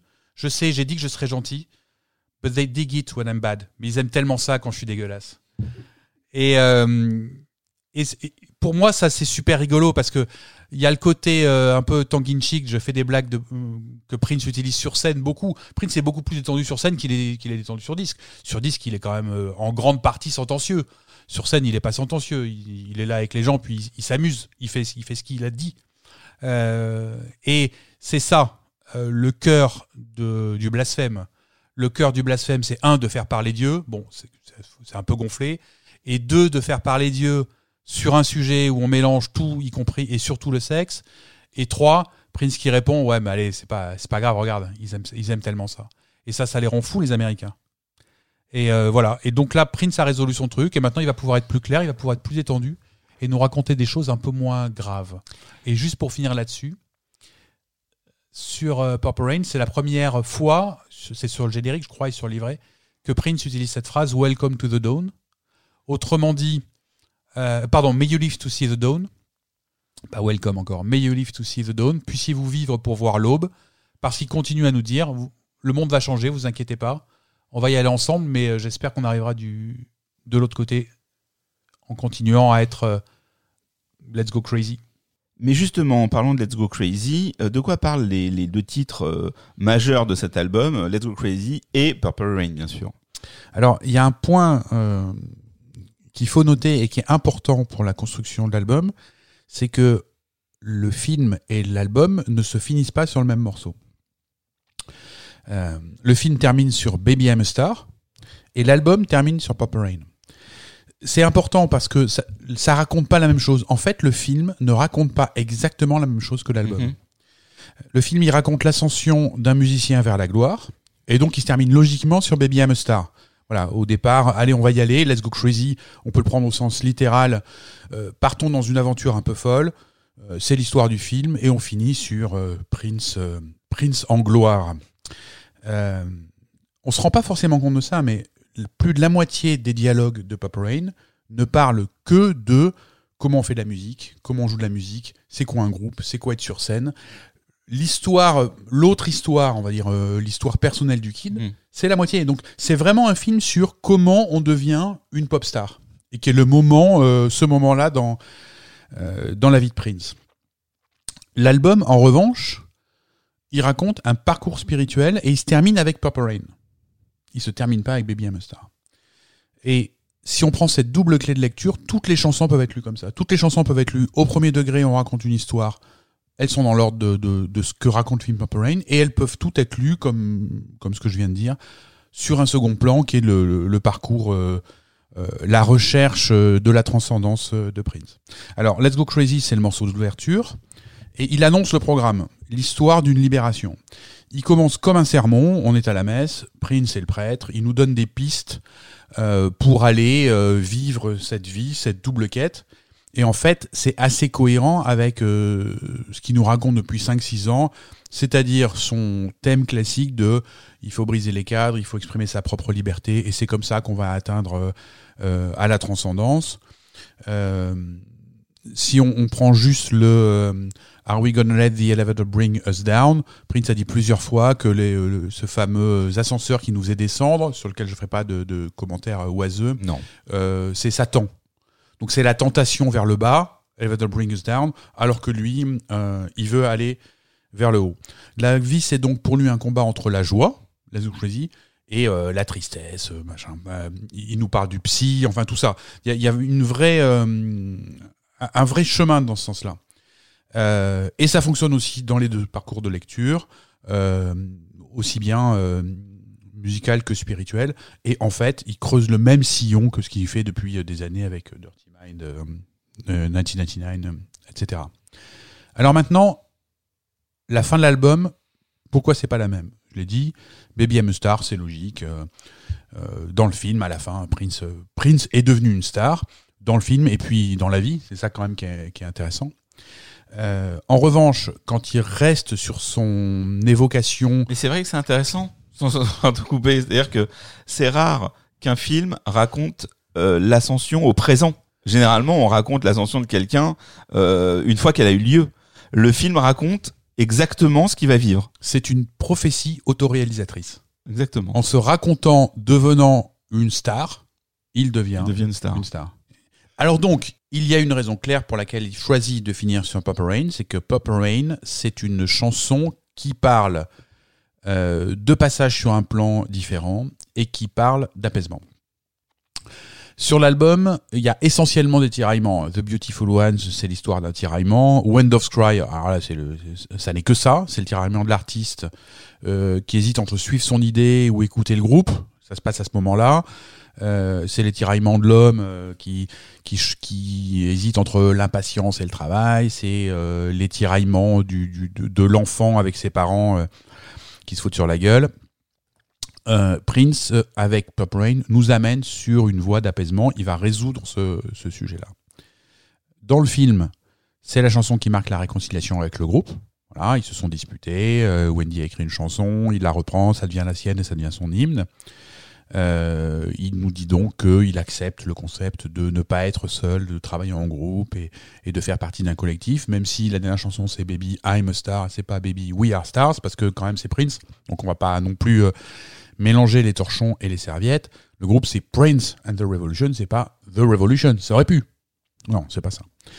Euh, sur le second plan, qui est le plan, on va dire, plus euh, mystique ou, transcendant euh, du message de Papa Rain, euh, la dernière fois, quand on a fait le, podcast sur 1999, on a parlé assez euh, plusieurs fois du symbolisme de la couleur violet et du fait que c'était un symbole de mysticisme et d'initiation.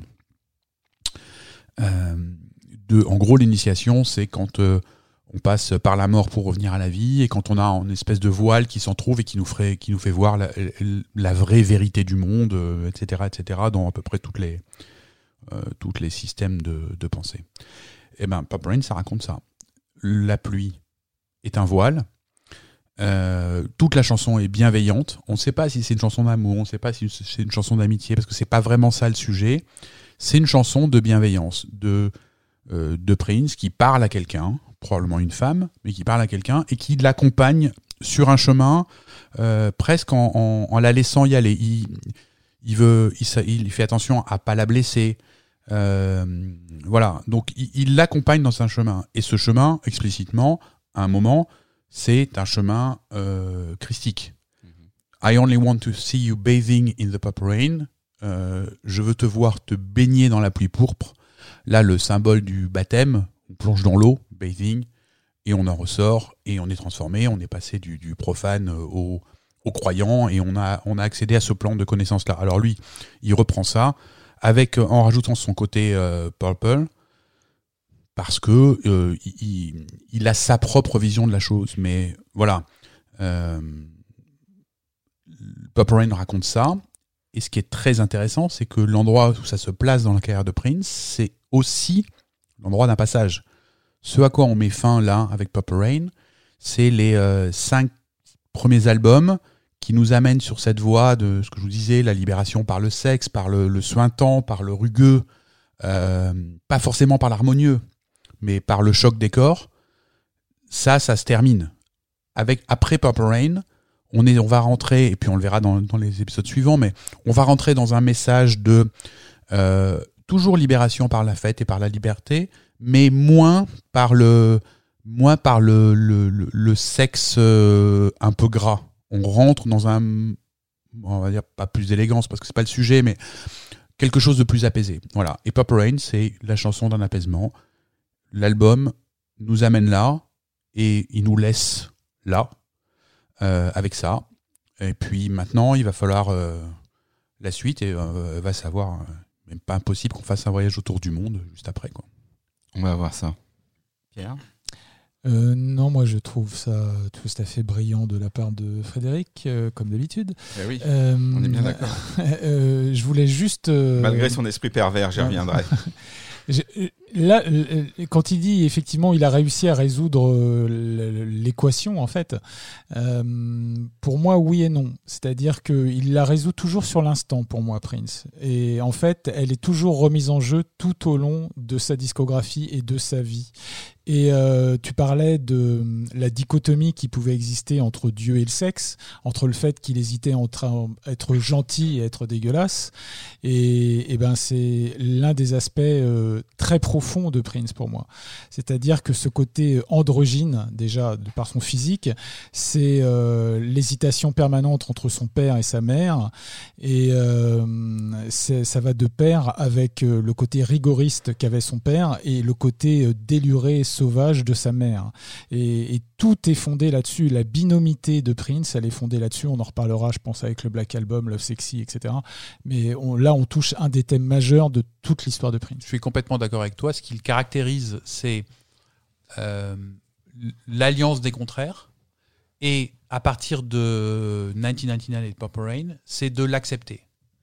Euh, et son sigle manifeste ça. Son sigle manifeste j'accepte d'être à la fois dans euh, la violence et la soumission, dans le masculin, dans le féminin, et on n'a pas besoin de choisir. Tout à fait. Mais euh, je pense que c'est c'est un, plan qu'il qu'il qu'il a en lui et, et c'est vrai que il y a une espèce de d'arrêt à l'instant T de, de, de, de, cette résolution de l'équation et euh, mais et on en parlera bien bien bien après je pense que les choses sont remises en jeu après le décès de, son fils et, et la sortie d'Emancipation évidemment. Et, euh, et elles sont reposées d'une manière presque finale euh, sur Artificial Age. absolument Ah, que c'est beau, que cet échange est. Euh, Excusez-moi, euh, Ah, moi j'ai quand même une là. question pour Maître Dumény. Euh, euh, Qu'est-ce que c'est ces putains de pigeons Alors, c'est pas des pigeons. Ah. C'est des colombes. C'est des colombes. Ah, c'est des colombes. Doves, Bah, euh, c'est. Bah oui, c'est ouais. pas When Pigeon euh, alors ça lève le doigt de tous les côtés. Ah, mais moi je veux savoir. Je veux savoir. Alors j'ai une théorie personnelle sur When Doves Cry. Je pense qu'elle est partagée par beaucoup de monde. Je vous avais dit lors du précédent podcast que Prince était un fan transi de Blade Runner. Ouais. Et il y a une scène clé à la fin de Blade Oh, Runner. oh. Voilà, qui est une scène clé à la fin de Blade Runner où il y a le personnage d'Android de l'Android qui est joué par Rodger Hauer qui euh, affronte Harrison Ford, Descartes, qui va le sauver, qui va le remonter sur le toit s'il y a une pluie battante. Et euh, lui explique qu'il a vu des choses que même que aucun humain ne pourra voir de, ses propres yeux, des choses euh, tellement belles euh, que et il regrette cet instant où il va mourir. Et il tient dans sa main une colombe et euh, lorsqu'il meurt, la colombe s'en- se- se- s'en- s'envole et la pluie se mêle aux larmes de l'androïde. Et donc je pense que Prince, le, titre de la chanson When Doves Cry vient de cette séquence de Blade Runner. Je plus sois.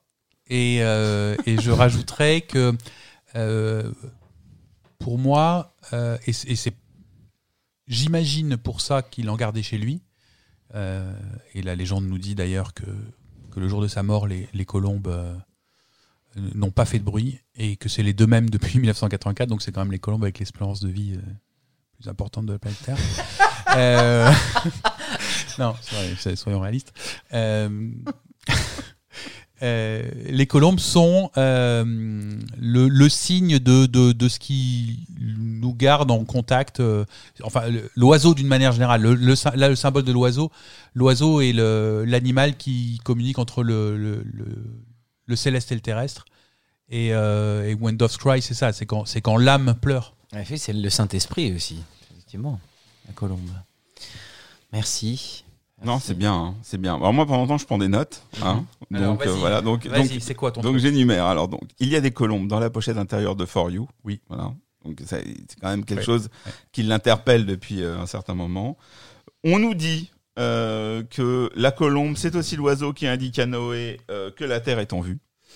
Donc pourquoi pas? Donc je pense de toute façon que la colombe est un animal suffisamment symbolique pour que tout le monde puisse y voir euh, ce qu'il veut.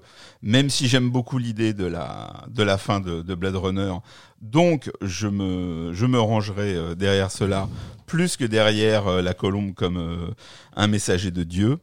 Et pour ce qui est de l'esprit euh, pervers, qui n'est plus à prouver aujourd'hui euh, de, notre ami euh, Frédéric Dumény, j'aime beaucoup la manière dont il a relu la fameuse scène de Purple Rain, puisqu'en fait, quand Apollonia arrive, elle pense qu'elle entend entendre une femme qui gémit, et Prince lui dit non, elle pleure, mais c'est à l'envers.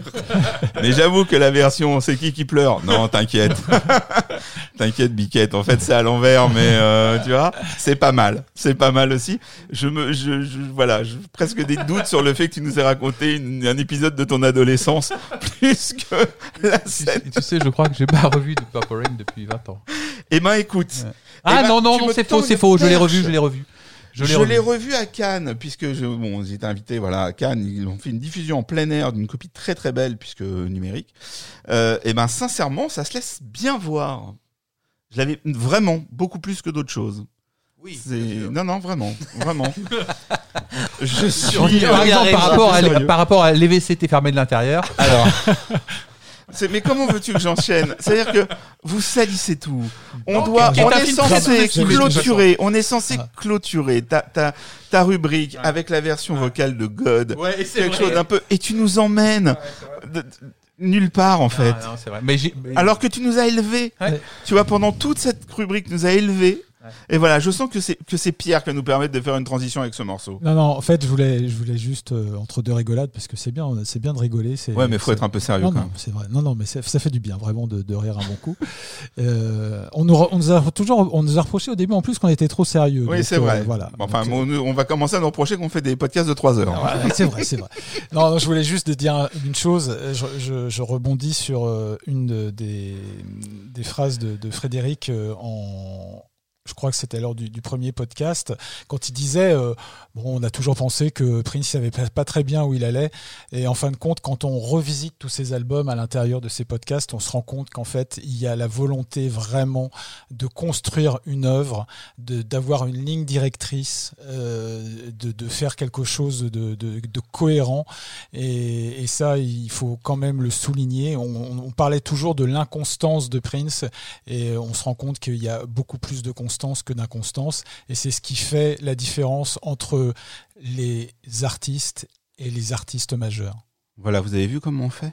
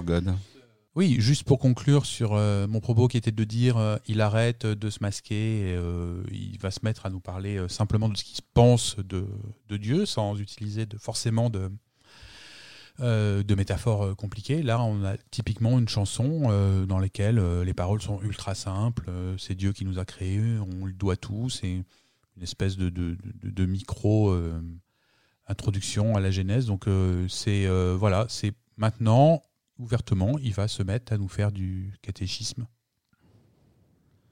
Et tu veux dire, il va, il va se mettre parce que ça va se retrouver. euh, Ah bah c'est Plusieurs après fois c'est par la euh, suite, quoi. après euh, il y a même y a même même un album qui est que là-dessus. Donc euh, Mhm. ça dure jusqu'à la fin. Bon, très bien. Merci pour cet ajout et cet apport. Nous allons euh, continuer avec un nouvel appel. Euh, Virginie est avec nous, je crois. Allô Oui. Oui, Bonjour. Virginie, voilà. Bonjour. Bonjour à tous. Bienvenue. Bonjour Virginie. Tu es la Bonjour, bienvenue. merci beaucoup pour euh, ce podcast euh, plus qu'instructif. C'est bien gentil à toi de, souligner tous les efforts qu'on fait, mais c'est un plaisir pour essayer de euh, d'aborder ces disques que vous connaissez par cœur, mais voilà, parfois on arrive à découvrir euh, euh, quelques nouveautés par l'intermédiaire de nos trois compères surtout et de nos invités téléphoniques comme toi. Alors, Virginie, présente-toi en quelques mots, parce que c'est vrai que on, on- on progresse hein, sur les appels. Excuse-moi, c'est vrai que j'ai pas demandé aux autres, parce qu'on est, on est une grande famille. Alors on dit Virginie, Raphaël, Christophe, comme si c'était une évidence, mais finalement, on, les gens qui nous écoutent ne vous connaissent pas forcément. Alors, Virginie, qui es-tu? Euh, eh bien, euh, j'ai 28 ans. Mhm. Euh, après, si vous voulez tout savoir, j'habite dans un petit village à la campagne belge. Très bien. Et, euh, et Et- voilà, et donc euh, Et tu Euh, écoutes Prince depuis? Depuis, euh, en fait, donc mon premier, euh, mon premier, euh, euh, comment dirais-je? ta première rencontre musicale? Voilà, c'est ça, merci. Euh, c'est quand j'ai vu le, le clip euh, Wind of Cry Ah bah euh, à la télévision. Donc, euh, euh, c'était en l'an 2000. Et euh, donc, je connaissais ce titre-là et euh, Purple Rain. Ah, d'accord, donc on est complètement dans le sujet. Ouais, voilà, c'est le, le premier album que, que j'ai écouté. Tu avais Euh, 8 ans et, donc. à l'époque où j'ai vu le clip Wind of Cry, oui, j'avais 8 ans. Et le film, je ne l'ai vu que longtemps après. Euh, je pense vers après 2009, ça c'est certain. Euh, donc euh, j'avais donc écouté Wind of Cry et Purple Rain que je connaissais. Donc c'était les deux seuls titres de l'album que, j'avais déjà écouté. Mais je n'ai vraiment plus apprécié le titre Purple Rain qu'après avoir vu le film parce que bah, que- c'est vraiment la manière qu'il a de l'interpréter à l'écran euh, qui, qui m'a conquise. Donc, euh, et puis aussi en, en live, hein, comme tu l'as si bien dit, euh, Raphaël, il est presque habité quand il chante ce titre. Mhm. Et euh, c'est vraiment ça qui, qui m'avait qui m'avait séduite. Euh, donc euh, à la première écoute, disons que Purple Rain n'avait pas laissé euh, euh, vraiment d'impression euh, positive. Et c'est après l'avoir vu euh, que ça que ça a tout changé et que maintenant ça fait partie de mes titres euh, préférés. Et donc, tu as, donc, t'as d'abord vu les clips, donc de Wind of Cry et Purple Rain, et après, Juste des de années après, Cry. juste de Wind of Cry. Et donc, des années après, tu as écouté l'album, c'est-à-dire avec les titres moins connus, euh, ceux qu'on a diffusés aujourd'hui, etc. Euh, bah, D'abord, j'ai écouté, euh, donc après le film, euh, j'ai acheté l'album enfin, normal, quoi, avec les chansons du, du film. Et puis après, oui, j'ai, je me suis procuré le, le, le Deluxe avec tous les, les inédits. euh. Bah, c'est bien. C'est le Deluxe. Non, parce que tout, tout, tout le monde t'écoute. Non, on pensait qu'il y avait une suite. C'est pour ça qu'il y a eu ce silence. Oui, Fred, tu voulais dire. Non, je voulais Dans mon, savoir. hein. mon entrée, euh, c'était vraiment ça. Et, euh, et alors, euh, ce que je voulais ajouter aussi, c'est que par rapport au film, euh, enfin, moi, j'étais fort branchée cinéma à l'époque plus que musique, donc fatalement, euh, directement, c'est pas vers l'album que je me suis tournée en premier, mais c'est plutôt vers le film. Et ce que j'aime bien aussi par rapport au, titre Purple Rain dans ce film, c'est que ça nous montre aussi euh, le talent qu'il avait euh, à reproduire ce qu'il pouvait entendre. Quand on voit cette scène où il rebobine la cassette pour ensuite le jouer au piano sont des éléments que euh, quand on revisionne le, le film par la suite après en avoir appris un peu plus sur Prince lui-même euh, bah, ça nous fait un peu sourire parce qu'on voit que euh, que ça que ça- ce qu'on ce qu'on avait lu se, se concrétise quoi Oui, je voulais savoir, ah, au-delà de, de Purple Rain, du coup, ça euh, ça t'a fait rentrer dans d'autres albums euh, ou euh, oui Et alors, et et alors- après ça Après ça, ouais, vas-y.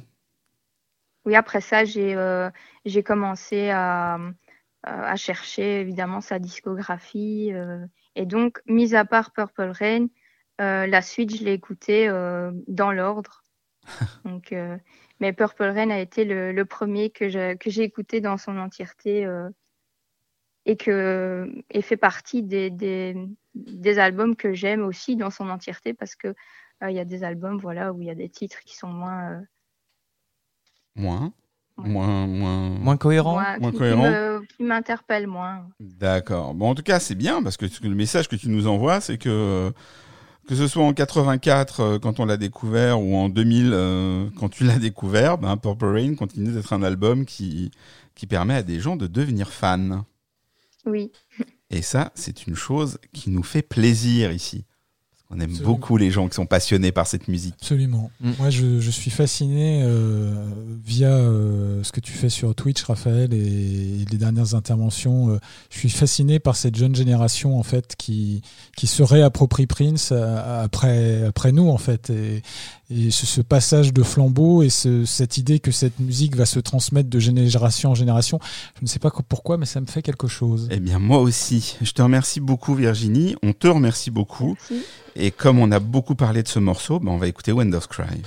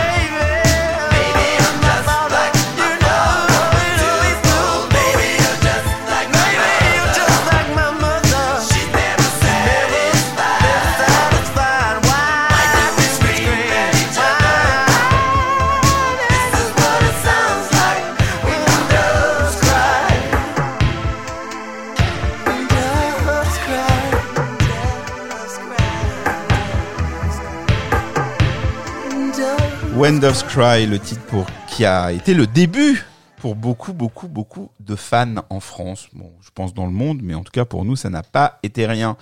Nicolas Gabé, Oui, c'est ton moi. tour. Tu as sorti ton clavier aujourd'hui. Oui, tout à fait. J'avais envie de Ça fait revenir. plaisir à- de voir le, Ouais.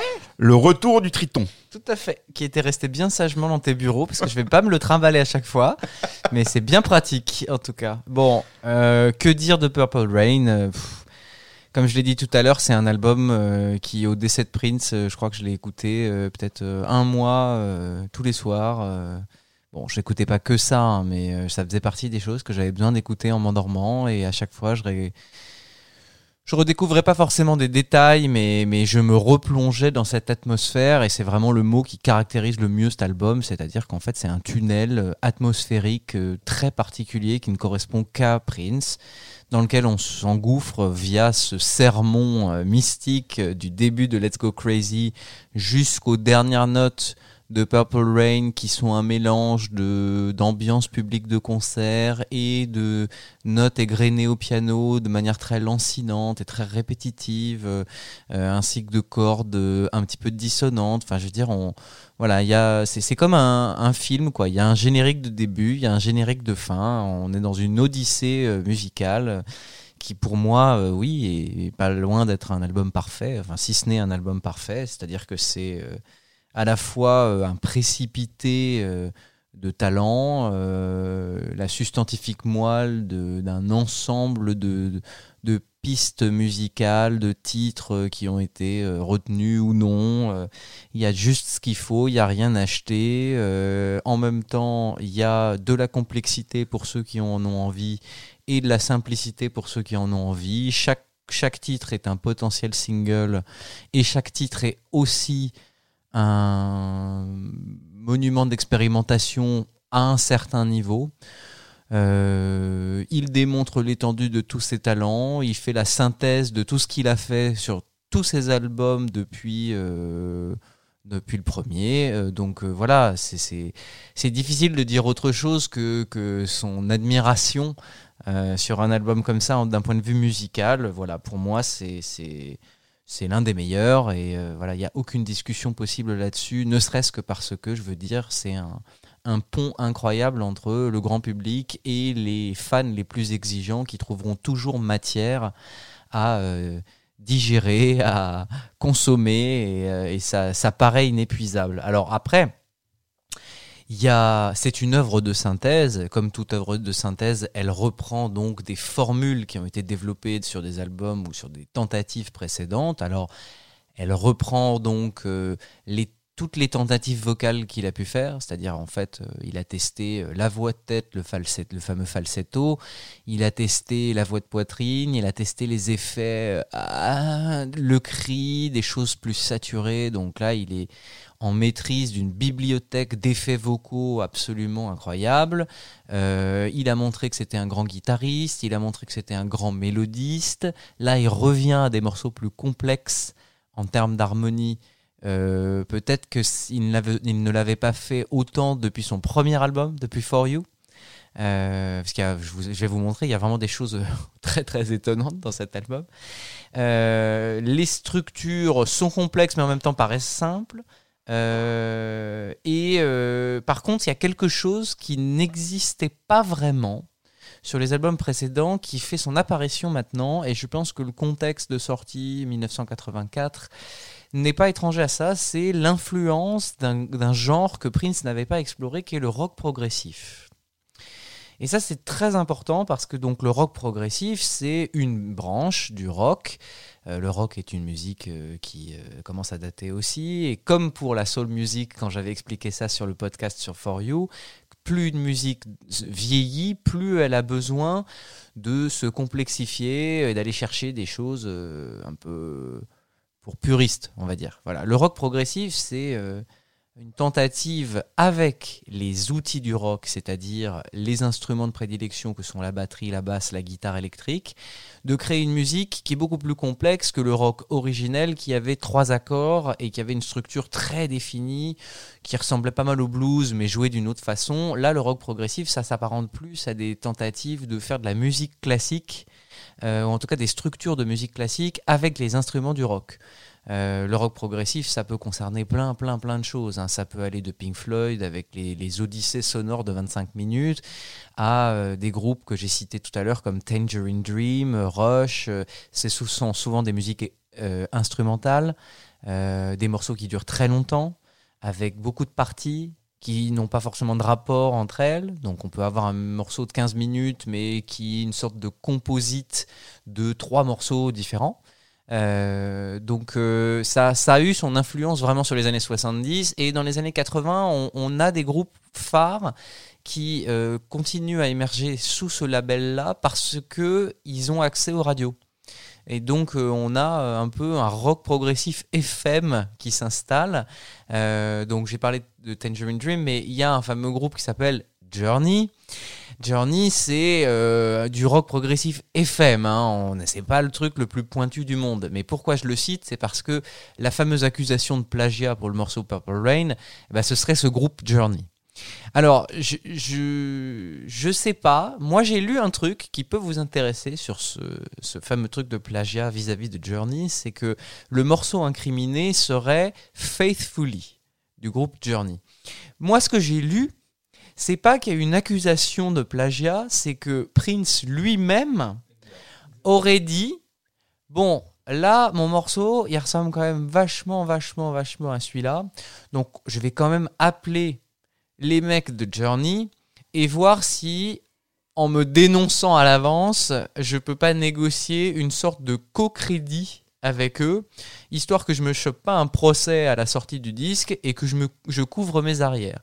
La légende veut que les mecs du groupe Journey lui ont dit non attends c'est bon euh, oui d'accord les quatre accords sont les mêmes enfin euh, ça n'a pas grand chose à voir euh, la mélodie est différente mais non c'est bon on se copie tous vas-y fais-toi plaisir.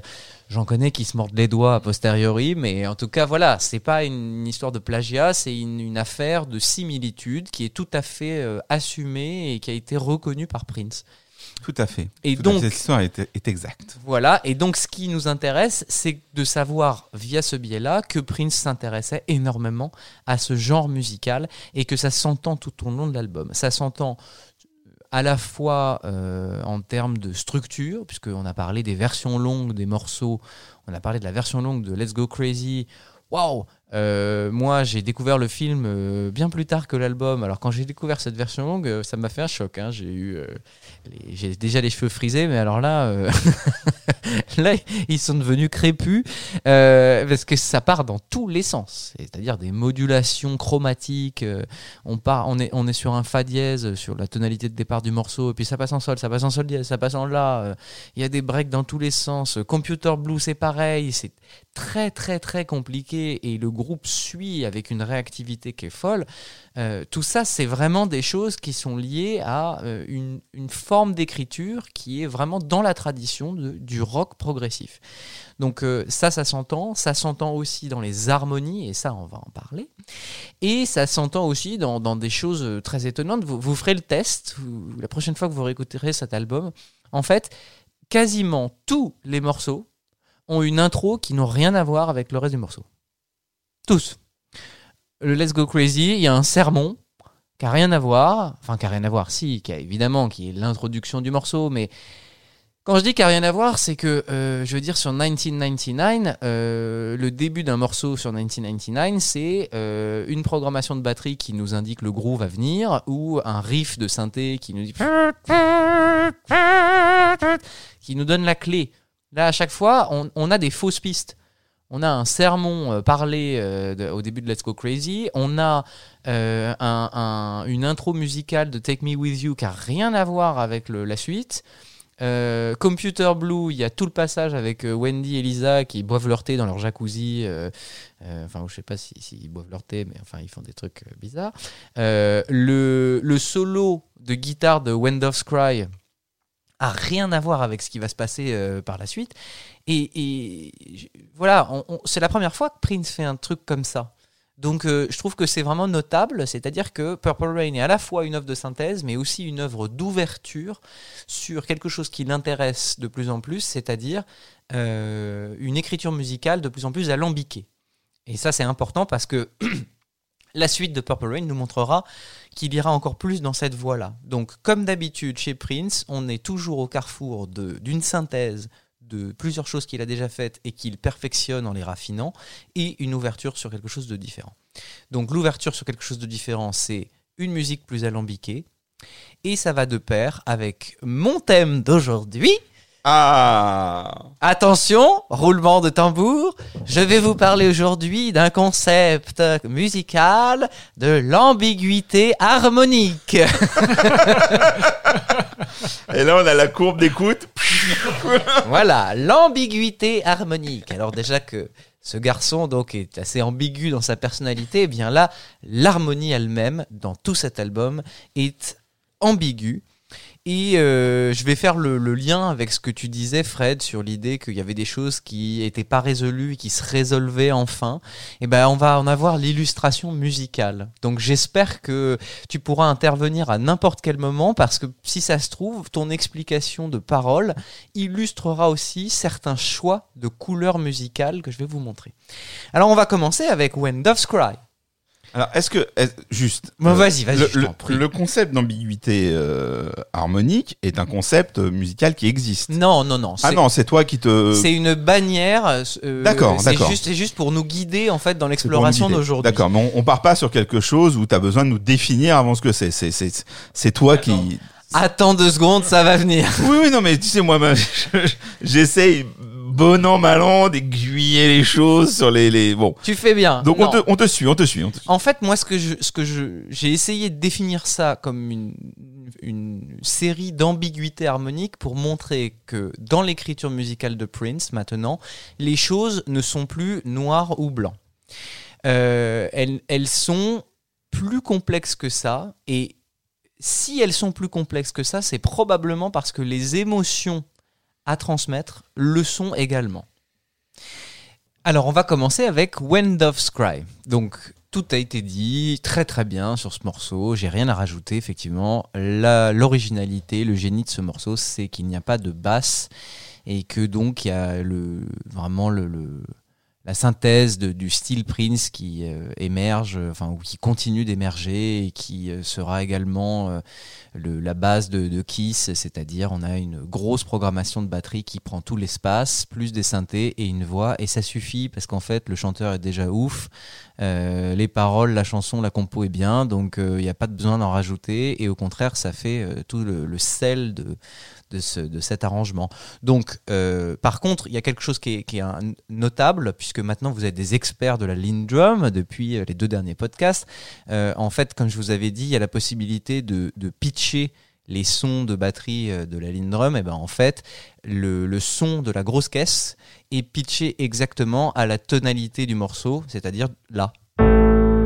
Alors ça s'entend pas parce que c'est un son de batterie et que c'est un peu compliqué de l'entendre, mais en vrai vous mettriez un, un- un- comment dire un accordeur sur ce son spécifique, vous tomberiez exactement sur un la. Donc de manière subtile et euh, inconsciente, en fait, le fait qu'il y ait ce- ce- cette grosse caisse qui revient tout le temps dans le morceau vous indique qu'on est en la. À partir de cette tonalité qui est induite, on a le fameux riff de synthé qui fait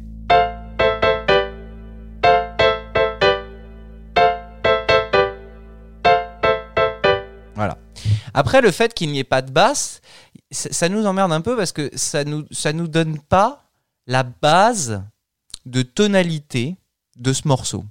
On est emmerdé, on se dit quels sont les accords qui sous-tendent cette mélodie? On ne sait pas en fait. C'est très difficile de le savoir puisque ça n'existe pas dans ce morceau. On peut faire des conjectures, mais on ne sait pas.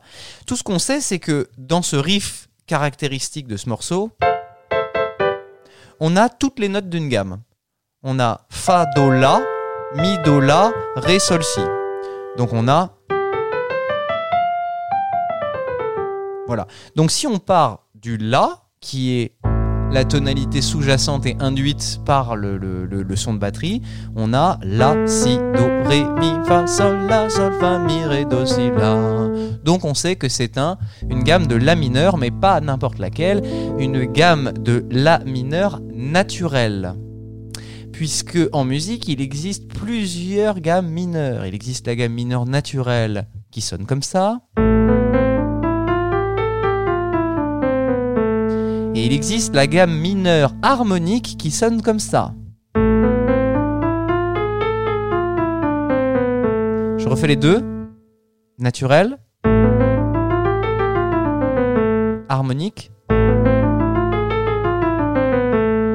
Voilà. Bon, dans la pop musique, euh, qu'est-ce que ça a comme implication? C'est-à-dire que sur une, une grille d'accords, on aura plutôt dans la version naturelle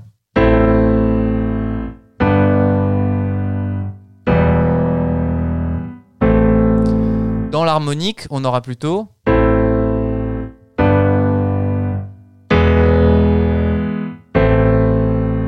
Alors c'est subtil, hein, je sais pas si vous l'avez entendu, mais vous allez comprendre là où je veux en venir parce que sur When Doves Cry, justement, dans mes recherches, je me demandais est-ce qu'il y a vraiment une gamme précise sur laquelle le morceau est écrit? Eh ben non, il y en a pas. C'est-à-dire qu'en fait, tout ce morceau est composé sur une ambiguïté entre ces deux gammes mineures naturelles et harmoniques et que c'est indécidable parce que si finalement vous reprenez vers la fin du morceau il y a un synthétiseur qui accompagne la, mélodie qui fait.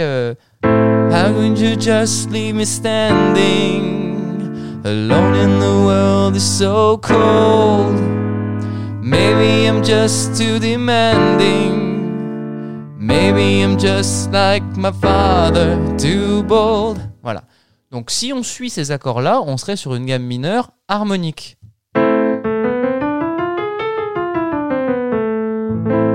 Sauf que si on fait le couplet avec cette grille-là, Dig if you will the picture of you and I engaged in a kiss. Ça marche pas. Donc on est obligé de faire Dig if you will the picture of you and I engaged in a kiss. The sweat of your body covers me. Can you, my darling, can you be? Ah bah là ça marche pas non plus.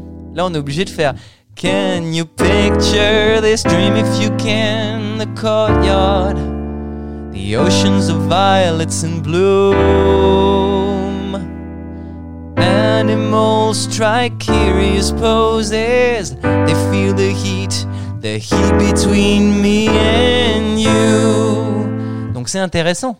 Parce que déjà, on a une première indication, peut-être, de pourquoi est-ce qu'il n'y a pas de basse sur ce morceau. Je, je, suis pas en train de dire que ça y est, j'ai trouvé euh, le Graal euh, de, tous les musicologues. hein. Je dis juste, ça explique quelque chose. Euh, le fait qu'on ait enlevé cette basse, ça permet à Prince d'être dans cet entre-deux harmonique de hmm, est-ce que c'est euh, ou et en permanence il va passer de l'un à l'autre. Donc je trouve ça hyper intéressant parce que c'est un, un guide à la fois de la compréhension de pourquoi il y a l'arrangement de cette chanson, mais ça nous guide aussi sur euh, c'est une clé d'entrée sur d'autres morceaux. S'il y avait une basse, il faudrait faire un choix entre. euh, Il faudrait pas faire un choix, mais euh, disons qu'on la supercherie serait euh, forcément euh, Visible. comment dire visible. Ouais. On saurait. D'accord. On saurait. Là, on sait pas. Et il y a même des moments où justement, c'est ça qui est intéressant. C'est-à-dire que quand, quand il commence à faire les accords sur le, sur le refrain, How do you just leave me standing alone in the world so cold? Bah, hmm, ça tire un peu. Donc, euh, est-ce que c'est parce que euh, il nous manque quelque chose qui va nous donner la réponse, ou est-ce que c'est parce qu'il y a une tension qui est induite par ces deux tonalités simultanées qui enrichit le propos et qui fait que, bah oui, inconsciemment, on n'aurait pas l'idée que ce morceau, quand même, nous parle de choses très profondes et très tendues, puisqu'on on parle quand même de, hein, sous ta gouverne, on parle quand même de, de situations familiales difficiles, de difficultés à réunir deux pôles en soi. euh, Donc euh, moi je trouve ça passionnant. Et alors on, on va progresser en difficulté. Purple Rain. L'intro de Purple Rain. Donc on est d'accord, c'est Wendy qui amène une grille d'accords sur laquelle Prince flash. Et c'est peut-être pas anodin qui flash sur cette grille. Pourquoi? Alors, voilà ce que ça fait.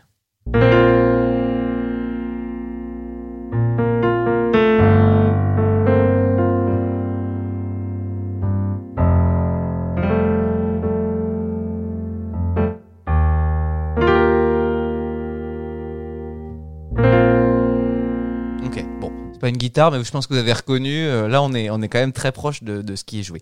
Donc, le premier accord est un accord de si bémol sus 2.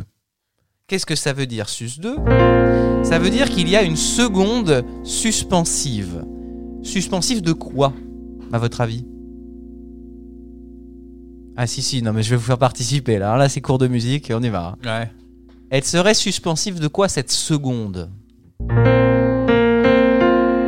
T'es sûr qu'il ne manque pas un ou deux cours avant- d'av- d'apprendre Mais non, mais- pour- pour répondre C'est pas la même classe Je T'as veux... confondu Nous, on n'est pas la classe qui connaît ça. on Non est- mais en fait, laisse parler ton ton ton Nous, on ta connaît la ligne sensibilité. drum M1. Alors. J'ai vraiment construit ce j'ai vraiment construit ce cours de manière progressive. Donc normalement tu es capable de répondre. Alors, la seconde suspensive, c'est cette note là, c'est le do qui est ici.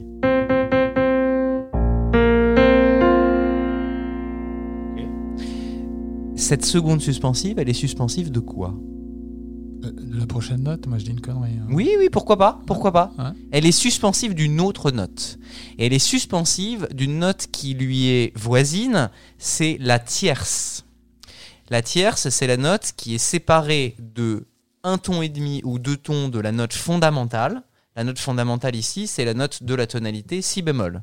Donc, la tierce, ça peut être soit une tierce majeure, soit une tierce mineure. En fonction de cette tierce, on sait si la gamme de si bémol est une gamme majeure ou une gamme mineure. Joie, tristesse. Pour le moment, on n'est pas, on n'est pas dans les émotions les plus complexes. Mais il se trouve que, avec cette seconde suspensive, on n'a pas la tierce. Donc on ne sait pas virtuellement si c'est joyeux ou triste. Parce que les deux marchent je peux mettre avec cette seconde suspensive, je peux mettre soit un majeur, soit un mineur. Dans les deux cas, ça marche. Et en fait, si je ne la joue pas, cette tierce, mais que je la chante, et que je continue à jouer seulement ce fameux si bémol sus 2,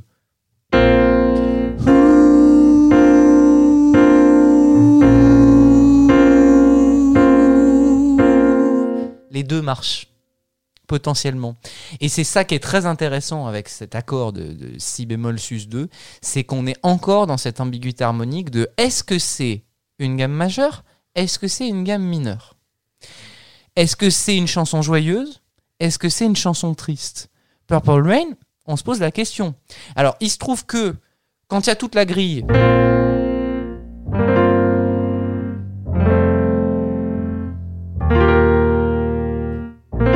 on se doute bien que c'est quand même plutôt majeur. C'est pas. euh, never meant to cause you any sorrow. Voilà, ça c'est la version très mineure. Hein, on se doute bien que c'est. Never meant to cause you any sorrow. Voilà, là on se dit ok c'est plus proche de ce qu'on connaît. Mais il se trouve que dans le jeu de guitare qui a tant fasciné Prince, eh ben il y a cette ambiguïté, il y a cette note manquante. Et ça va encore plus loin parce que dans la mélodie, ce qui nous donnerait l'indication de ça y est, c'est bon, c'est une chanson en si bémol majeur, c'est la tierce majeure, c'est-à-dire un ré. Et bah, ce con de Prince, il, il l'évite jusqu'à la dernière minute. Il fait I never meant to cause you any sorrow. Ça, c'est la seconde suspensive. La fameuse qui nous dit ça c'est majeur, elle n'existe pas encore. I never meant to cause you any pain. On l'a toujours pas. I wanna wanna one time see you laughing. Toujours pas. I only want, ça c'est le mi bémol, c'est la carte. On sait toujours pas. I only want to see you bathing in the pur. Dès qu'il commence à dire Purple Rain, ça y est, on sait que c'est un majeur. Quand même fou. Only want to see you bathing in the purple rain. Et là, Purple Rain, Purple Rain. Voilà, là on s'en donne à cœur joie. Là c'est vraiment euh, l'explosion. Mais c'est ça que je trouve fascinant aussi, c'est que là vous avez une, une forme d'explication inconsciente de pourquoi ça nous touche à ce point et pourquoi ça nous paraît si profond. C'est parce que c'est un morceau qui nous donne l'impression qu'il est joyeux et pourtant on en a l'assurance que assez tard et que sur le mot ou en tout cas l'expression phare Purple Rain qui est la libération attendue entre guillemets de Donc, toute cette tension. En fait, il nous laisse sur le fil d'une indécision jusqu'au moment où il. ouais. Exactement, exactement. Alors c'est pareil, hein, tu m'as posé la question déjà dans un autre précédent podcast. Est-ce que Mhm. c'est volontaire ou pas? Je pense pas. Mais c'est que à ce moment-là dans sa carrière, il a besoin d'exprimer des choses plus complexes et plus profondes, et que pour ça, eh ben, I never meant to cause you any sorrow. Eh ben, c'est pas assez mm, subtil. Voilà, on a besoin de. I never meant to cause you any sorrow. I never meant to cause you any pain. Donc ça, c'est, c'est, moi je trouve ça fascinant en tout cas à voir. Bon, une petite récréation parce qu'on va, on va encore avoir un autre exemple évidemment. Il faut que ce podcast dure 4 heures, hein, je, je, je trouve. Alors, J'adore quand ça dure 4 heures. alors, je vais vous montrer. Alors ça, c'est une récréation parce que ça, Ah. on n'est pas dans l'ambiguïté. Oui, parce que c'est pas que un cours. C'est aussi un moment où. Mais on- eh, ça va, c'est, c'est pas trop complexe. Là, je vous C'est très agréable. Ça, c'est bien, c'est Bon, bien. tant mieux. C'est- C'est c'est très complexe, mais on comprend. Bon, tant mieux. En tout cas, on entend. Alors, euh, je vais revenir à, à l'album précédent, 1999.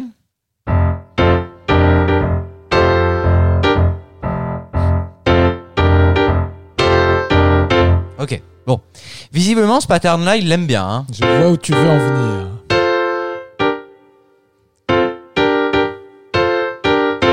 Il l'aime bien, ce pattern, parce que regardez.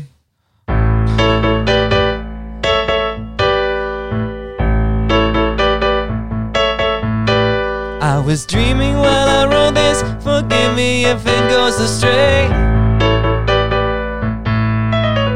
When I woke up this morning, I. C'est le même. Et si je pousse encore le, le vis.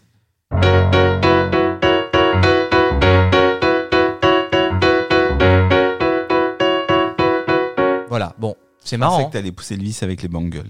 Avec les Bangles? Parce que Avec le Manic Monday Oui, il oui. est cousin T'as raison, t'as raison. sur la, la voix. Oui, oui, tout à fait, c'est vrai.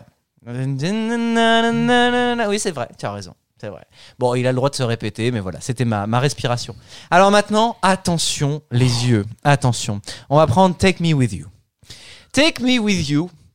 Alors là, on ne peut même plus parler de gamme majeure, de gamme mineure. Enfin, on, si, on, on sait quand même que c'est un morceau plutôt majeur. Mais on peut plus parler de tonalité. On va parler de mode.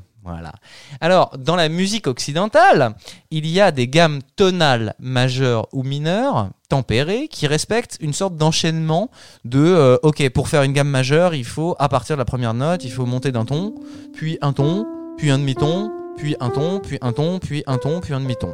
Bon, ça donnera. Bon, bah la gamme mineure, c'est pareil. Il y a une codification d'intervalles. Voilà. Mais si on veut sortir de tout ça, eh ben, on va utiliser ce qu'on appelle des modes. Alors, il y en a officiellement 7, mais en fait, il y en a plein d'autres. Euh, Il y a les modes euh, indiens, les modes chinois, euh, les modes complexes de jazz, le mode de Debussy, de la gamme ton par ton. Enfin voilà. À partir de, de, là, en fait, on rentre dans un, dans un univers de couleurs musicales bien plus complexe que juste joie, tristesse, et que ça nous ouvre les portes d'improvisation plus intéressantes et, et de couleurs musicales plus marrantes. Je parlais par exemple de la gamme ton sur sur ton, de la gamme ton par ton de Debussy. Bon bah c'est c'est un truc que, que-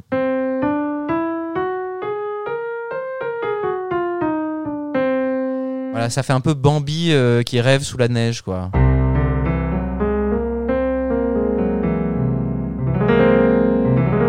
Une tonalité un peu de rêve, de, fantasmagorie à ça.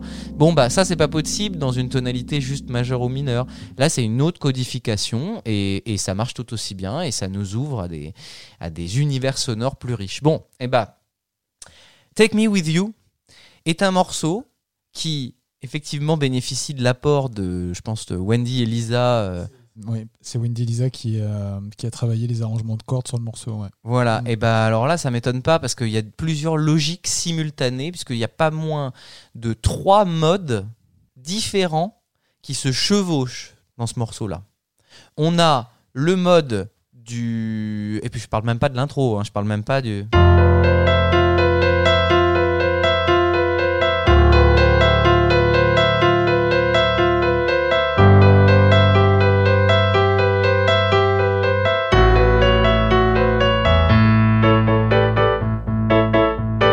Donc on a ça. Alors, le premier mode, c'est le mode du riff, du gimmick de cette chanson, qui est un mode mixolydien. Ha, ha, ha. Voilà, donc le mode mixolydien, c'est au lieu de faire une gamme, on va faire ça.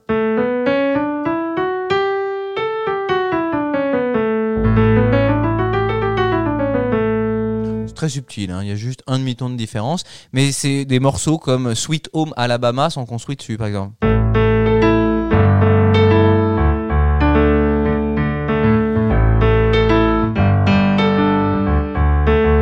Voilà, c'est ce qui permet à Prince de faire. Sinon, on aurait tendance à faire plutôt.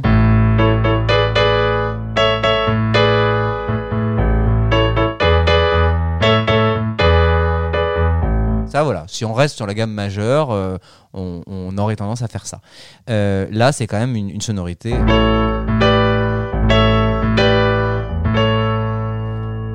Dans la musique pop, ça s'utilise beaucoup. Hein. Faut pas, euh, penser hein, que c'est un truc qui sort de nulle part. Voilà. Mais là-dessus, on a en même temps la gamme majeure avec un mode dorien. C'est le, là pour le coup, c'est la gamme majeure normale.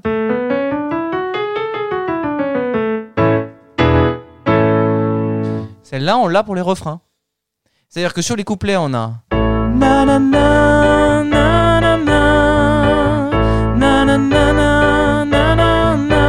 Sauf qu'au refrain. Il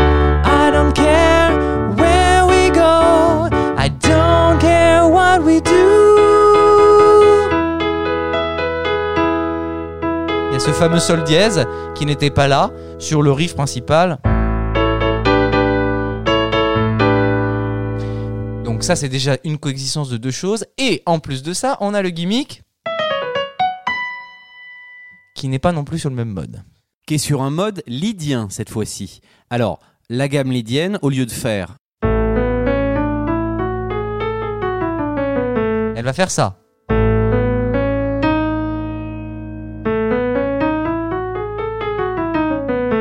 Alors, qu'est-ce qu'on a euh, de composé avec ce morceau-là Euh, Avec cette, ce mode-là, pardon, on a le thème des Simpsons, par exemple.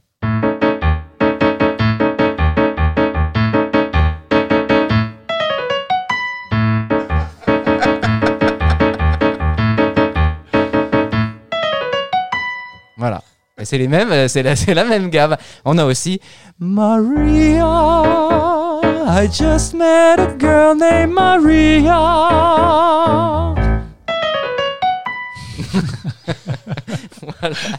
Bon, euh, et moi c'est marrant parce qu'à la première écoute de ce morceau, en fait, ça m'a heurté. Parce que je viens du classique aussi, et du coup, pour moi, il peut pas y avoir de coexistence des modes. J'étais là, genre, mais qu'est-ce que ça vient foutre là, ce truc-là? Pourquoi? L'intro me dérangeait pas. Mais euh, le. Mais qu'est-ce que c'est? Qu'est-ce que c'est? Bon, et ben en fait, il, il s'amuse, et c'est pareil, ça. Cette coexistence de modes donne des choses intéressantes parce que on a ce couplet mixolydien qui n'évolue pas trop, qui est un peu. Ça monte et puis ça redescend. C'est un peu une balade en forêt, comme nous a dit l'auditrice de tout à l'heure. Mais on, on sait pas où on va, on se balade. Quand on arrive sur le refrain, nouveau mode. I don't care where we go, we do? Résolution? I don't care, pretty baby, just take me with you. Voilà. Là, on sait qu'on va quelque part, on sait qu'il y a un début et qu'il y a une fin. Et en plus, il y a ce petit qui nous rappelle qu'il y a peut-être quelque chose d'un peu joyeux, un peu espiègle qui traîne autour de cette histoire et qui qui je, je pourrais pas vous dire ce que c'est quoi un, côté, euh, un côté Apollonia dans le lac, en fait. oui, peut-être. Voilà, peut-être ce côté euh, joueur et euh, et on on va pas être juste dans dans la petite balade euh, main dans la main ou dans l'histoire qui a un début et qui a une fin. On a ce truc de bah vas-y, euh, va te baigner nu dans le. C'est- un trait de caractère euh, répandu euh, chez Prince, le côté joueur, euh, Oui. ne serait-ce que sur scène. Mm. Par exemple, on l'a on l'a vu plusieurs fois, il est. Il, incite le public à, à rentrer dans des refrains ou à faire des, des, des gimmicks qu'il demande et quand tout le monde est dedans, il arrête net d'un coup. Voilà. C'est vrai. qui décide. C'est ça, Voilà. exactement. Bah moi je voilà, je, je vois ce- cette coexistence de modes euh, non seulement maintenant comme un comme une envie de complexifier les, les, les histoires et de complexifier les, les, pensées, mais aussi peut-être l'irruption de ce petit de ce petit genre de trait d'humour euh, euh, qui, qui qui nous amuse et qui apporte de la légèreté à tout ça, un truc un peu bucolique. Ce, ce, ce truc qui est euh, dissonant, en fait, apporte quelque chose de l'ordre de la tension dont on parlait tout à l'heure, du truc non résolu. Et on l'a un peu sur Computer Blue aussi. On a ce qui est pas dans la tonalité du morceau et qui, pareil, montre qu'il y a un, truc de, de, de- d'ordinateur. There must be something wrong in, the machinery. Euh, voilà, ces, ces dissonances-là et ces coexistences de modes permettent à Prince de nous faire passer l'idée musicale que euh, quelque chose n'est pas aussi serein qu'en apparence, même si le groove est joyeux et que le groove paraît évident. On dit euh, que Prince lisait pas la musique, connaissait pas le solfège, etc. Tout ce que tu nous dis là, Mhm. euh, est-ce que c'est possible qu'il le fasse par instinct, par oreille, sans savoir ce qu'il fait et que, et que toi, tu le raccroches à voilà ce que ça veut dire? Ces histoires de mode, par exemple. Est-ce que, est que tu penses qu'il se dit, tiens, j'aime comment ça sonne là Ou alors est-ce que, est que, même sans connaître le solfège, de toute façon, il sait ces trucs-là parce que ça fait 20 ans qu'il fait de la musique? Alors, il y a un peu des deux. Il y a un, j'aime quand ça sonne comme ça, mais je pense aussi que étant guitariste, les guitaristes fonctionnent énormément justement sur le système des modes par le simple euh, par la simple construction et conception de leur instrument. C'est-à-dire qu'en fait, les claviéristes, les pianistes, ils ont une lecture de leurs notes qui est euh, on va du grave vers les aigus en montant ou en allant vers la droite de son clavier. Nous, nous pour monter, par exemple, on va faire un guitariste pour monter, il va avoir tendance à faire plutôt ça correspond plus à la philosophie de son instrument. Donc en fait, eux, ils fonctionnent par, par mode parce qu'en fait, ils transposent beaucoup. Ils, fonctionnent beaucoup par intervalles. Donc pour eux, les intervalles entre les notes, c'est les choses les plus importantes. Euh, donc en fait, eux, ils ont développé aussi pour, leur, euh, pour leurs improvisations différents types de gammes. Donc euh, comme je vous ai montré, par exemple, une gamme de La dorien une gamme de La mixolydien, une gamme de La lydien. Voilà. Et je, me souviens avoir lu dans une interview que l'un des trucs que, conseillait Prince aux, aspirants musiciens, c'était de maîtriser ces gammes. Donc je pense que ça, c'est quelque chose qui- qu'il a bossé, euh, et parce que ça fait partie de l'apprentissage de la guitare, l'apprentissage assez intuitif, même si je pense qu'il faut quand même avoir déjà des années de pratique. hein. Euh, mais si tu veux vraiment bien improviser, il faut connaître tes modes et il faut connaître du coup tes gammes correspondantes. Donc je pense qu'il sait ce qu'il fait quand même, même si honnêtement, il est peut-être pas censé savoir que euh, la gamme dorienne ou la gamme mixolydienne euh, euh, re- re- remonte au Moyen Âge, au Cantus Gregorianus permis par l'Église, ou que la gamme ton parton a été inventée par Debussy. Bon voilà, c'est pas des trucs qu'il va savoir, mais il le sait forcément, et j'enfonce le clou encore une fois avec son père jazzman. Il, y a été initié au niveau de son oreille. Dans le jazz, on pense par mode beaucoup. euh, pour les improvisations, euh, depuis Miles Davis et les années 50, euh, Kind of Blue, c'est l'apparition du jazz modal plutôt que du jazz tonal. Avant, on était soit en majeur, soit en mineur. Là, on apparaît vraiment des, choses plus différentes. Quoi. Il peut avoir un morceau en la mixolydien, en la dorien, et c'est comme ça qu'on fonctionne. Et là, on n'est plus dans le, la binarité de, de- la joie et de la tristesse.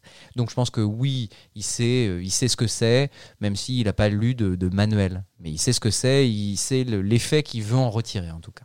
Voilà, donc euh, bah, merci en tout cas Fred pour cette question qui me permet de, boucler la boucle sur euh, un aspect, je pense, important dans, dans l'œuvre de Prince, en tout cas à partir de Purple Rain, qui est ce, ce foisonnement harmonique et ce foisonnement de créativité qui fait que s'il ne se planque pas et s'il exprime des émotions aussi personnelles, c'est parce qu'il a accès aussi à un langage de composition qui s'étoffe, qui se complexifie.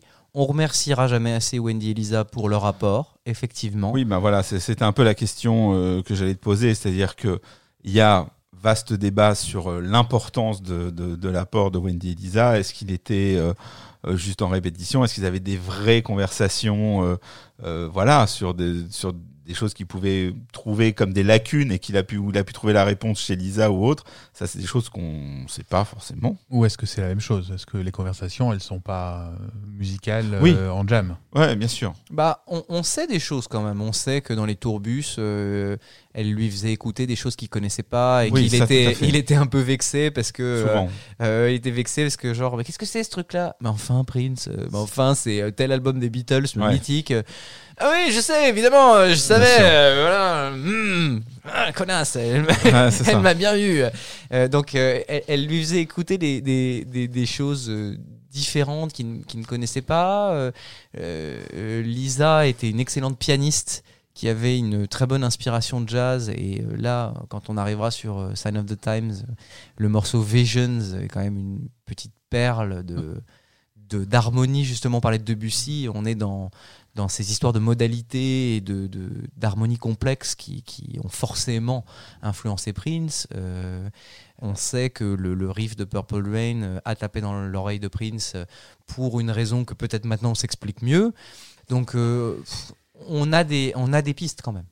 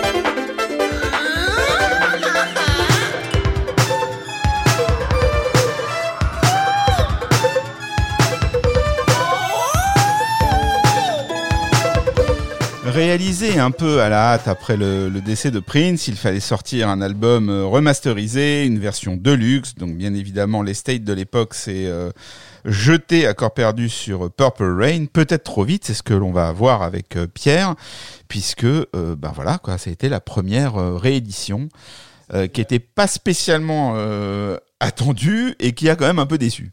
Ouais, c'est euh, alors, c'est un peu compliqué euh, cette euh, histoire de Deluxe de, Purple Rain. Ça sort effectivement juste après la compilation Forever avec le premier morceau inédit, c'est Moonbeam Levels qu'on retrouvera sur le Deluxe, le Super Deluxe de 1999. Et donc en 2017 sort Purple Rain. Il faut savoir qu'à l'époque l'esthète est conduit par London Macmillan, qui est l'ancien avocat de Prince jusqu'en 2004, et par Charles Koppelman, qui est aussi connu des fans de Prince, puisque c'est lui qui a signé euh, Prince en 1996 pour le triple album Emancipation chez EMI.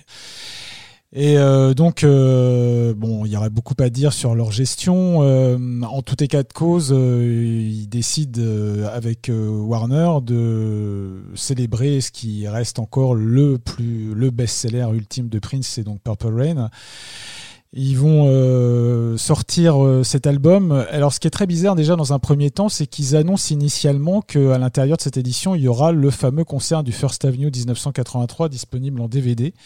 Et euh, lorsque l'album sortira, l'édition de luxe sortira, euh, ce, ce First Avenue aura disparu. Alors, on sait maintenant plus ou moins qu'il aura été revendu euh, auprès euh, d'Apple pour les besoins d'un documentaire. Euh, Enfin, il couplerait le, le, le, le- concert du First Avenue 83 à un documentaire sur euh, la plateforme actuelle de Apple TV qui est Apple TV+.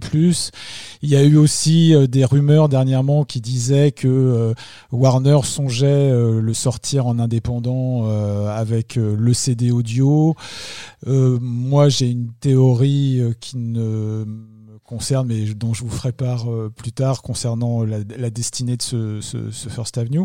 En tout état de cause, il y a donc le remaster de Prince qui date de 2015, parce qu'il faut savoir que Prince, donc en 2014, est re-signé par Warner, et dans le deal, euh, c'est euh, récupérer ses masters, et en échange euh, de deux nouveaux albums qui seront Artificial Edge et euh, Plectrum Electrum, il y aura également la volonté de Warner de lui demander une, une version anniversaire pour les 30 de Purple Rain en 2014. Et euh, donc euh, ça, Warner s'attendait à ce qu'il y ait une version augmentée euh, de plein de bonus. Et en tout et pour tout, Prince ne leur livrera que l'album remasterisé, qui remaster- remasterisera d'ailleurs en compagnie de, Joshua Welton, le mari d'Anna Welton, la batteuse des Sœurs Die Girl. Il y a également donc toutes les phases B et toutes les versions maxi. Et il y a ce fameux live de Syracuse en DVD qui donc est connu de tous les fans. Euh, ce qui est déceptif, euh, c'est euh, le, disque concernant le, le Vault en fait. Parce que il se trouve que les titres ne sont pas tous euh, des multitracks, mais euh, des mixdowns. Et puis surtout, il y a des incohérences de dates.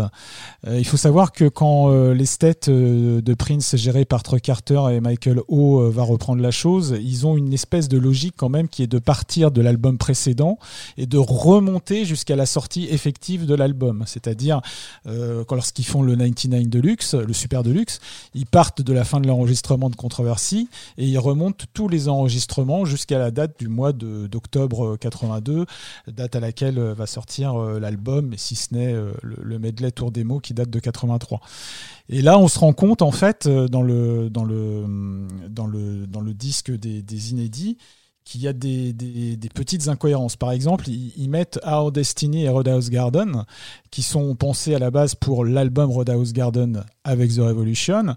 Ces deux titres, en tout cas les versions qui sont présentées sur le vol datent de septembre 84, donc euh, l'album, euh, enfin l'enregistrement est postérieur à, à la sortie de Purple Rain, puisque Purple Rain sort en, juin 84.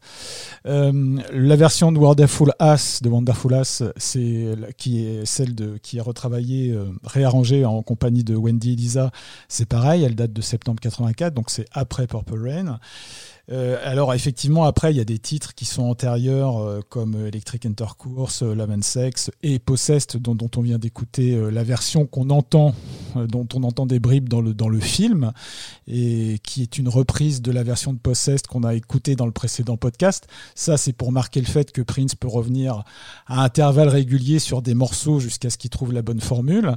Euh, donc voilà, il y a, et puis il y a des choses très intéressantes. Par contre, il y a la version de Weekend Funk qui est intitulée Weekend Fuck.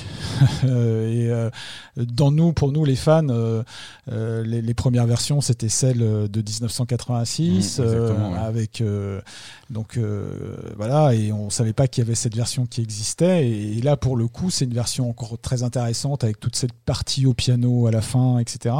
Donc il y a quand même des, des choses qui sont bien et pas bien et, et c'est un peu déceptif en fait. Entre l'effet d'annonce et ce qu'on va avoir entre les mains, euh, il y a de quoi corriger le tir. Et je finirai juste sur euh, le futur, puisque on est en 2020.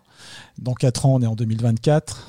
Euh, vous me voyez venir. 1984 plus 40, ça fait 2024. Je pense qu'on n'est pas à l'abri euh, d'une prochaine édition et super deluxe et qui soit vraiment une édition euh, super deluxe, donc à partir des multitracks, etc.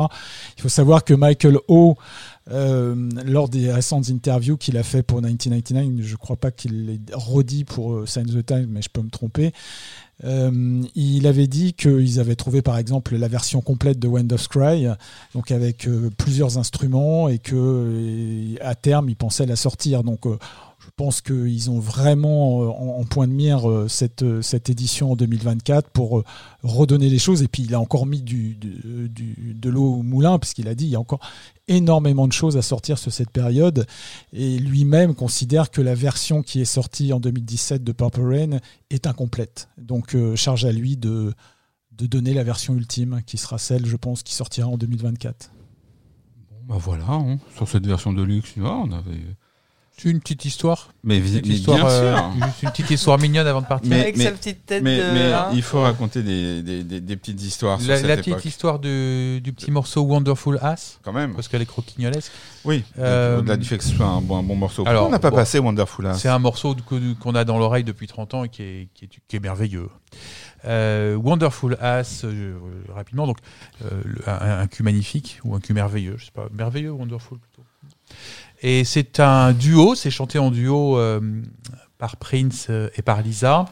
Et euh, l'histoire, l'histoire raconte que le, le, le cul euh, merveilleux Question. dont ils parlent tous les deux dans le dans la chanson sont en fait deux culs mais qui sont identiques puisque à l'époque Prince sort avec Susanna qui est la sœur de Wendy qui est elle-même sœur avec Lisa et ça fait donc rigoler Prince et Lisa de se dire que quand ils se retrouvent le soir au lit ils sont dans deux lits différents mais avec la même paire de fesses puisque euh, Wendy et Susanna sont sœurs jumelles Voilà, une belle histoire pour conclure. un- une Pour qu'on fasse de beaux rêves. Messieurs, je vous remercie. Vous avez consacré à l'enregistrement de 1999 et Purple Rain qui ont été faits le même jour euh, plus de 8 heures. L'intégralité de nos heures de plus liberté 8 heures de, de travail. Je ne peux que vous remercier chaleureusement, infiniment et plus encore. On se retrouve bientôt euh, pour aborder deux autres albums importants. Pas encore en deluxe, donc ça fera des podcasts peut-être un peu moins longs. Oui, mais il y a plein de phases B. Ça va être plein de magnifiques phases B et de très bonnes versions longues avec euh, Around the World in a Day et Parade, mais ça c'est une autre histoire. Et euh, on vous dit à très bientôt. Merci. Merci, à Merci bientôt. beaucoup.